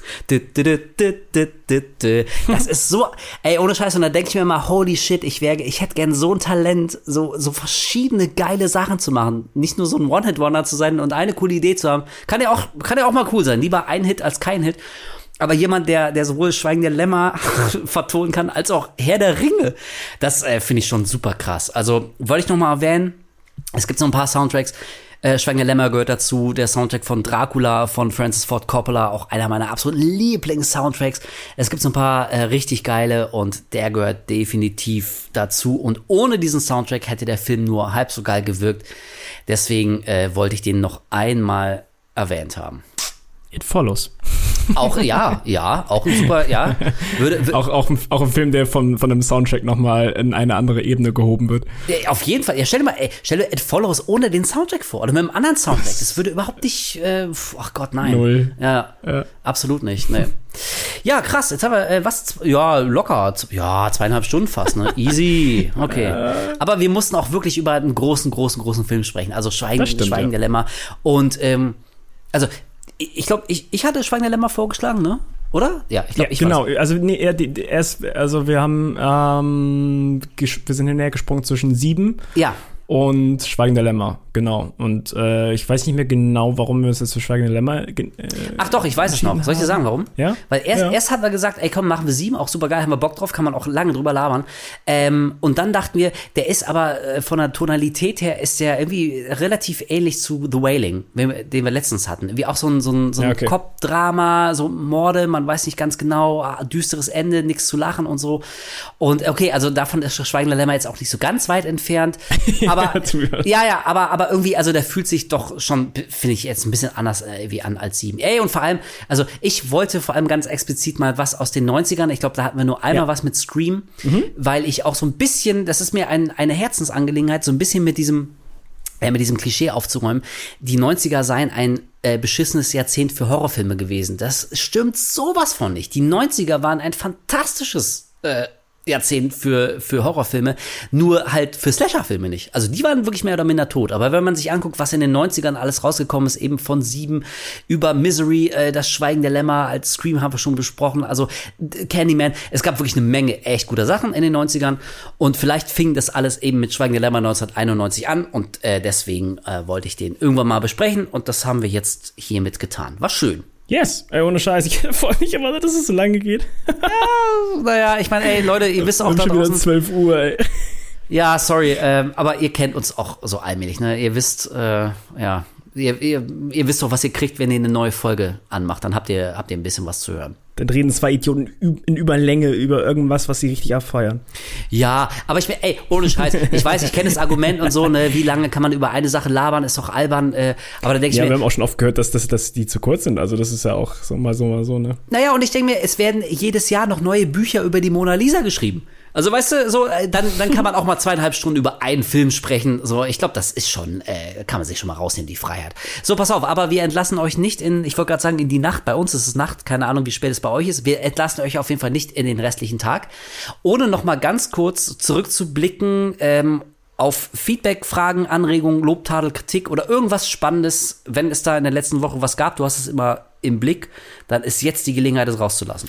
Yes, wir haben euch letztes Mal über Spotify gefragt, ähm, der Klassiker, wir hoffen, euch hat die Folge gefallen. Welchen koreanischen oder slash asiatischen Horrorfilm könnt ihr uns noch empfehlen? Und äh, das, da sind ein paar Antworten tatsächlich zusammengekommen, deswegen werde ich jetzt nicht alle Namen Nee, vorlesen, aber ähm, ich gehe mal kurz durch. Äh, The Grudge, sagt Moritz, macht die alte Version von 2004 und das Remake von 2020. Hm, Da es noch ein wenig anders ist als das Original. Warte mal, das Remake von 2020? Also Moment, Moment. Ja, ja, ja, ja, ja, ja. Es gibt, äh, also pass auf, es gibt ja im Prinzip. Das habe ich nicht gesehen. Also es gibt das Original Ju-On und der Ja. ist, sorry, ganz kurzer ein, aber das ist einer der unheimlichsten Filme, die ich je gesehen Yep. habe. Ich finde den so fucking creepy, über den müssen wir mal, allein dieses Geräusch. Ah, okay. Äh, dann gab es ja noch dieses, dieses, dieses, ja, sehr gut. Dieses beknackte Remake mit Sarah Michelle Gellar, was ich ziemlich mies fand vom selben Regisseur, war aber gar nichts. Äh, da denke ich sehr gerne an die Szene zurück, wie sich Bill Pullman am Anfang vom, vom Balkon stürzt, weil er wahrscheinlich das Skript gesehen hat. Und dachte ich, what, okay. da musste ich so lachen beim ersten Mal. Hammer. Ja, und dann, vor, genau, 2020 gab es das äh, noch so eine Art Remake, so ein relativ loses mit Andrea Riceborough. Und das war aber so richtig kacke. Das war so richtig, richtig scheiße. Also wenn, würde ich lieber über das Original sprechen. Ja, den, den habe ich nämlich nicht gesehen, den von 2020. Ich habe nur von dir gehört, dass du den richtig beschissen Ja, fandest. der, der war, Und den, der den, war echt kompletter Crap. Den habe ich nicht gesehen. Dann habe ich hier noch äh, Audition, äh, Ah! The First. Ähm, AKJ sagt, wenn ihr über eine Folge über Train to Busan nachdenkt, dann bitte gleich die komplette Trilogie arbeiten. Das, ich glaube, das würden wir auch dann wahrscheinlich machen, weil ich. Huh. Also. Oh Gott, Peninsula, aber Peninsula ist so scheiße. Ich will den nicht nochmal sehen. Ich fand ihn richtig kacke. ich muss erstmal alle gucken. ähm, mich würde interessieren, was ihr zu Kairo slash Pull zu sagen habt. Totaler Klassiker unter den Asia-Horrorfilmen. Äh, ja, ja, äh, boah, ich muss zugeben, äh, lange nicht mehr gesehen. Äh, müsst ihr noch mal Mhm. gucken, habe ich auch als sehr unheimlich in Erinnerung, aber ich weiß, äh, ich weiß nicht mehr warum, aber ich weiß da irgendwie nicht mehr so richtig, richtig viel. Ist auf jeden Fall ein Produkt seiner Zeit. Ich weiß nicht, ob der heute noch so funktioniert, äh, aber ähm, ja, ist auf jeden Fall vielleicht noch mal ein Blick wert. Genau, dann der Kritikpunkt, den habe ich ja vorhin schon erwähnt von SpongeBob 02. ähm, das, wenn wir, wenn wir spoilen, dann bitte den kompletten Film Ja, spoilen. ja, das stimmt ja wir auch. in dieser Zeit einfach beibehalten. Ja. Äh, und dann hat auch Robert, Robert Tree Nero, ich finde den Namen großartig, hat gesagt, wieso sagt ihr so selbstverständlich Bird Box Mallorca? Ich dachte zuerst, das wäre ein Witz. Es ist Ja. Bird Box Barcelona. das Geile war, das ist mir aufgefallen. Ich fand das ja so lustig, als du Bird Box Mallorca gesagt hast. Ich wusste aber nicht, dass es der Scheiße. das, das ist der Titel wirklich. Also ich da- dachte halt ganz kurz, das ist der Titel wirklich. Ja. Dann habe ich im Nachhinein hab ich das nachgeguckt und da meinte noch so zu soll ich da noch im Podcast irgendwie noch was einspielen? So, na, scheiß drauf, lass einfach jetzt drin. Fuck. Ich finde das so lustig nach wie vor. Ja, ich weiß auch nicht, keine Ahnung, ich habe den gesehen und irgendwie Assoziation, ich habe einfach Mallorca draus gemacht. Natürlich hieß er Birdbox Barcelona, ja. Das Und Mirko, Mirko, äh, Marco hat uns ein bisschen gemockt. Er hat gesagt, was ich nach dieser Folge gerne sehen würde, Sarah Ferguson in Mission Impossible und Bird Box Mallorca. Wie war die nicht in Mission Impossible? Nicht Sarah. Sondern? Ach, Rebecca, ne? ja. Ach, fuck. Wie komme ich denn auf Sarah Ferguson? Weiß ich nicht. Wer ist denn Sarah Ferguson? Oh Gott, am Ende ist das so ein Pornostar oder so. Fuck, das war ein Freudscher. Ich habe, okay, natürlich meine ich Rebecca Ferguson. Warum, warum sage ich Sarah Ferguson? Ja, keine Ahnung. Ich hatte da so ein paar, ein paar Begriffsdreher drin. Ja, Also Fand ich irgendwie lustig, aber ich habe in dem Moment auch nicht drüber nachgedacht. Ich habe Ferguson gehört und war so, ja, das ist schon richtig. also Sarah, Äh. Sarah Ferguson in Bird Box Mallorca auf jeden Fall. Ja. Ja, und ansonsten noch habe ich hier noch äh, I Saw the Devil, Incantation, äh, Ringo, haben wir gerade drüber geredet. Ähm, Nee, Ju-On haben wir. Würde mich, stimmt, Ju-On, sorry. Entschuldigung, ey, sorry, ganz Ring- kurz. Ring- Ich guck nach. Natürlich gibt Sarah Ferguson und das ist selbstverständlich äh, ist die geschiedene Ehefrau des britischen Prinzen Andrew, Duke of York. Na klar. Ah, natürlich. Sarah Ferguson. Ich fand es ich, ich fand's geil, als sie bei Mission Impossible einfach diese Stunts in gemacht Ah, hat. ja, ja, fuck off. Ähm, Schlorch sagt, würde mich total über eine Folge zu The Empty Man freuen, auch wenn es kein asiatischer Film ist. Ähm, The Empty Man finde ich auch einen sehr interessanten Film, über den man sehr viel diskutieren kann. Das hast du sehr, äh, sehr diplomatisch ausgedrückt. Interessant finde ich ihn auch. Ich weiß nicht, ob ich ihn gut ich find finde. Ihn wirklich, ich finde ihn, nee, ich finde ihn wirklich interessant. Ja, ja, das stimmt. Ich finde ihn wirklich sehr interessant. Ja, ist ein, ist ein, Und über den wurde auch äh, nicht sehr viel gesprochen, Ja. aber ich finde, da kann man, glaube ich, auf jeden Fall drüber reden. Ja, das stimmt. Ich kann mich, an, ich kann mich Ähm. sogar genau an die Szene erinnern, wo mich der Film völlig verloren hat. Aber äh, das besprechen wir dann vielleicht, wenn es soweit ist. Felix fragt, ob wir die Saw-Filme mal machen könnten. Passt, weil, weil gerade der neue Trailer rausgekommen ist. Den habe ich tatsächlich übrigens immer noch nicht geguckt. Ja, ey, ohne Ähm. Scheiß, äh, gefühlt hast du jetzt auch schon den halben Film gesehen. Wirklich. Zeigt die komplette Story, zeigt jedes Opfer, zeigt jede Falle auch einmal kurz. Also wirklich so richtig dumm, aber ich meine, darum geht's ja bei Saw nicht. Also, ähm, ja, gucke ich definitiv. Ich habe hier auch die Saw-Box hier. Also vielleicht können wir da mal irgendwie ein verlängertes Saw-Wochenende machen oder so. Oh mein Gott, das wird so lange. Äh, danke, das ist ein wirklich toller Film. Letztens habe ich Evil Dead Trap und, und Another Heaven gesehen. Die fand ich auch gut. Liebe Grüße aus Hessen in den Norden. Liebe Grüße äh, in, den, in Hessen. In den Hessen. In den Hessen, ja. Nach Hessen aus den Norden. Sorry, es ist sehr spät. Ja, ich ja. habe sehr wenig geschlafen. Es war ein langes Wochenende. Bird Box warst du mit Lona nicht mal. Ja, Sag, ja, ja, ja. Vielen Dank für diese tolle Empfehlung, sagt Black Gold. Äh, freut uns, dass du den dann wahrscheinlich noch nachgeholt hast. Äh, bin auch mitten in der Folge, finde sie aber wie immer sehr unterhaltsam, sagt Phil. Bin im asiatischen Horror echt eher Anfänger, aber Tale of Two Sisters fand ich auch Oh super. ja, der ist richtig gut. Den haben ja. wir auch schon öfter gelesen, ja, tatsächlich. ja, ja, ja. Ja, also im Prinzip, ich meine, wir können es auch abkürzen, so. wir, äh, wir wir würden locker genug äh, Stoff für ein dickes Asia-Special zusammenkriegen. Also ich glaube, da könntest du, da könntest du acht Stunden drüber reden und wärst noch lange nicht durch. Also da gibt's so irre viel von Serien, haben wir noch nicht mal angefangen. So, äh, also auf jeden Fall. Asia-Horror-Kino wird definitiv bei uns auch nochmal vorkommen. Ob wirklich in Form eines Specials oder ob wir uns einzelne Folgen rauspicken, äh, wissen wir noch nicht. Äh, haben wir aber auf jeden Fall natürlich im Hinterkopf. Ja, cool. Schönes, konstruktives Ja. Feedback, freut mich immer sehr. Und äh, dann möchte ich aber jetzt wirklich damit schließen, ähm, äh, zu sagen, wir hatten ja neulich eine kleine Verlosung, da haben wir Scream verlost. Wir Yes. haben die Sachen auch rausgeschickt. Jetzt, wo ihr das hört, sind die, glaube ich, auch schon lange, lange, lange da. Also Glückwunsch an die beiden Gewinner. Und ähm, also wenn sowas gut ankommt, wir können das gerne immer wieder mal machen. Also wir sind da im Austausch auch mit äh, diversen Filmverleihfirmen und die äh, schicken uns manchmal was zu und, äh, ne, und wir Was super nett ist. Genau, was super nettes, super cool. Ähm, bei Scream war es Vollkontakt. An dieser Stelle herzlichen Dank an die Agentur. Und ich meine, muss man auch mal sagen, also wirklich, ne, von wegen irgendwie, wenn irgendjemand schreit, ja, hier, äh, ihr lasst euch schon kaufen, ihr Schweine.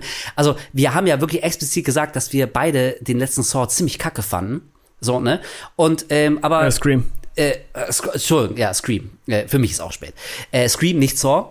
Also wir waren wirklich ja keine Fans, ähm, aber also wirklich, ne, die Jungs und Mädels bei Vollkontakt haben uns trotzdem was zur Verfügung gestellt, so und äh, also wir können es ja durchaus trennen. Nur wir irgendwas nicht gut finden, heißt es ja nicht, dass ihr nicht vielleicht Ja, einfach klar. Spaß habt. Das wäre Deswegen auch komplett kindisch. absolut albern. So, ne, also, also das funktioniert alles ganz gut. Deswegen, also lasst es uns wirklich wissen, wenn ihr Bock auf sowas habt, wenn ihr mehr von sowas wollt, dann können wir gucken, ob wir nicht noch mehr organisieren. Und ähm, ja, also je besser es dem Podcast geht, desto ähm, interessanter ist es natürlich dann auch für, für Partner, die uns dann was zur Verfügung stellen. Deswegen glaube ich, sind wir ja da auf einem ganz guten Wege. Und jetzt gerade, ich kann es noch nicht hundertprozentig sagen, es kann aber sein, checkt uns auf Instagram und Twitter, dass wir mittlerweile auch schon wieder eine neue Verlosung haben. Ich bin da gerade in Gesprächen mit jemandem. Ähm, und also vielleicht jetzt gerade, wo der Podcast schon draußen ist und ihr das hört, ähm, ist das alles schon, äh, schon fix und so und dann könnt ihr wieder was bei uns gewinnen. Deswegen haltet die Augen offen. So. Yes. Mega cool. Coolio. Das weiß ich ja nicht mal. Ja, kannst du mal sehen. Eine kleine Überraschung von mir für euch alle. So, jetzt ist aber, ich gucke mal auf die Uhr, ich sehe 23.54 Uhr, leck mich im Arsch, ja. Äh, Also ich muss um sieben aufstehen. Wirklich? Wie schaut's bei dir aus? äh, ich muss um, okay, ich muss um halb acht aufstehen. Ja, halbe Na Stunde. gut, da hast du eine halbe Stunde länger als ich. Ja, aber dafür muss ich mich dann morgen auch irgendwie um meine kleine Tochter kümmern, äh, ne, Zähne putzen, fertig machen, Frühstück bereiten und so. Also so gesehen, glaube ich, habe ich sogar noch mehr Stress als du. Was willst du mir eigentlich erzählen, ey?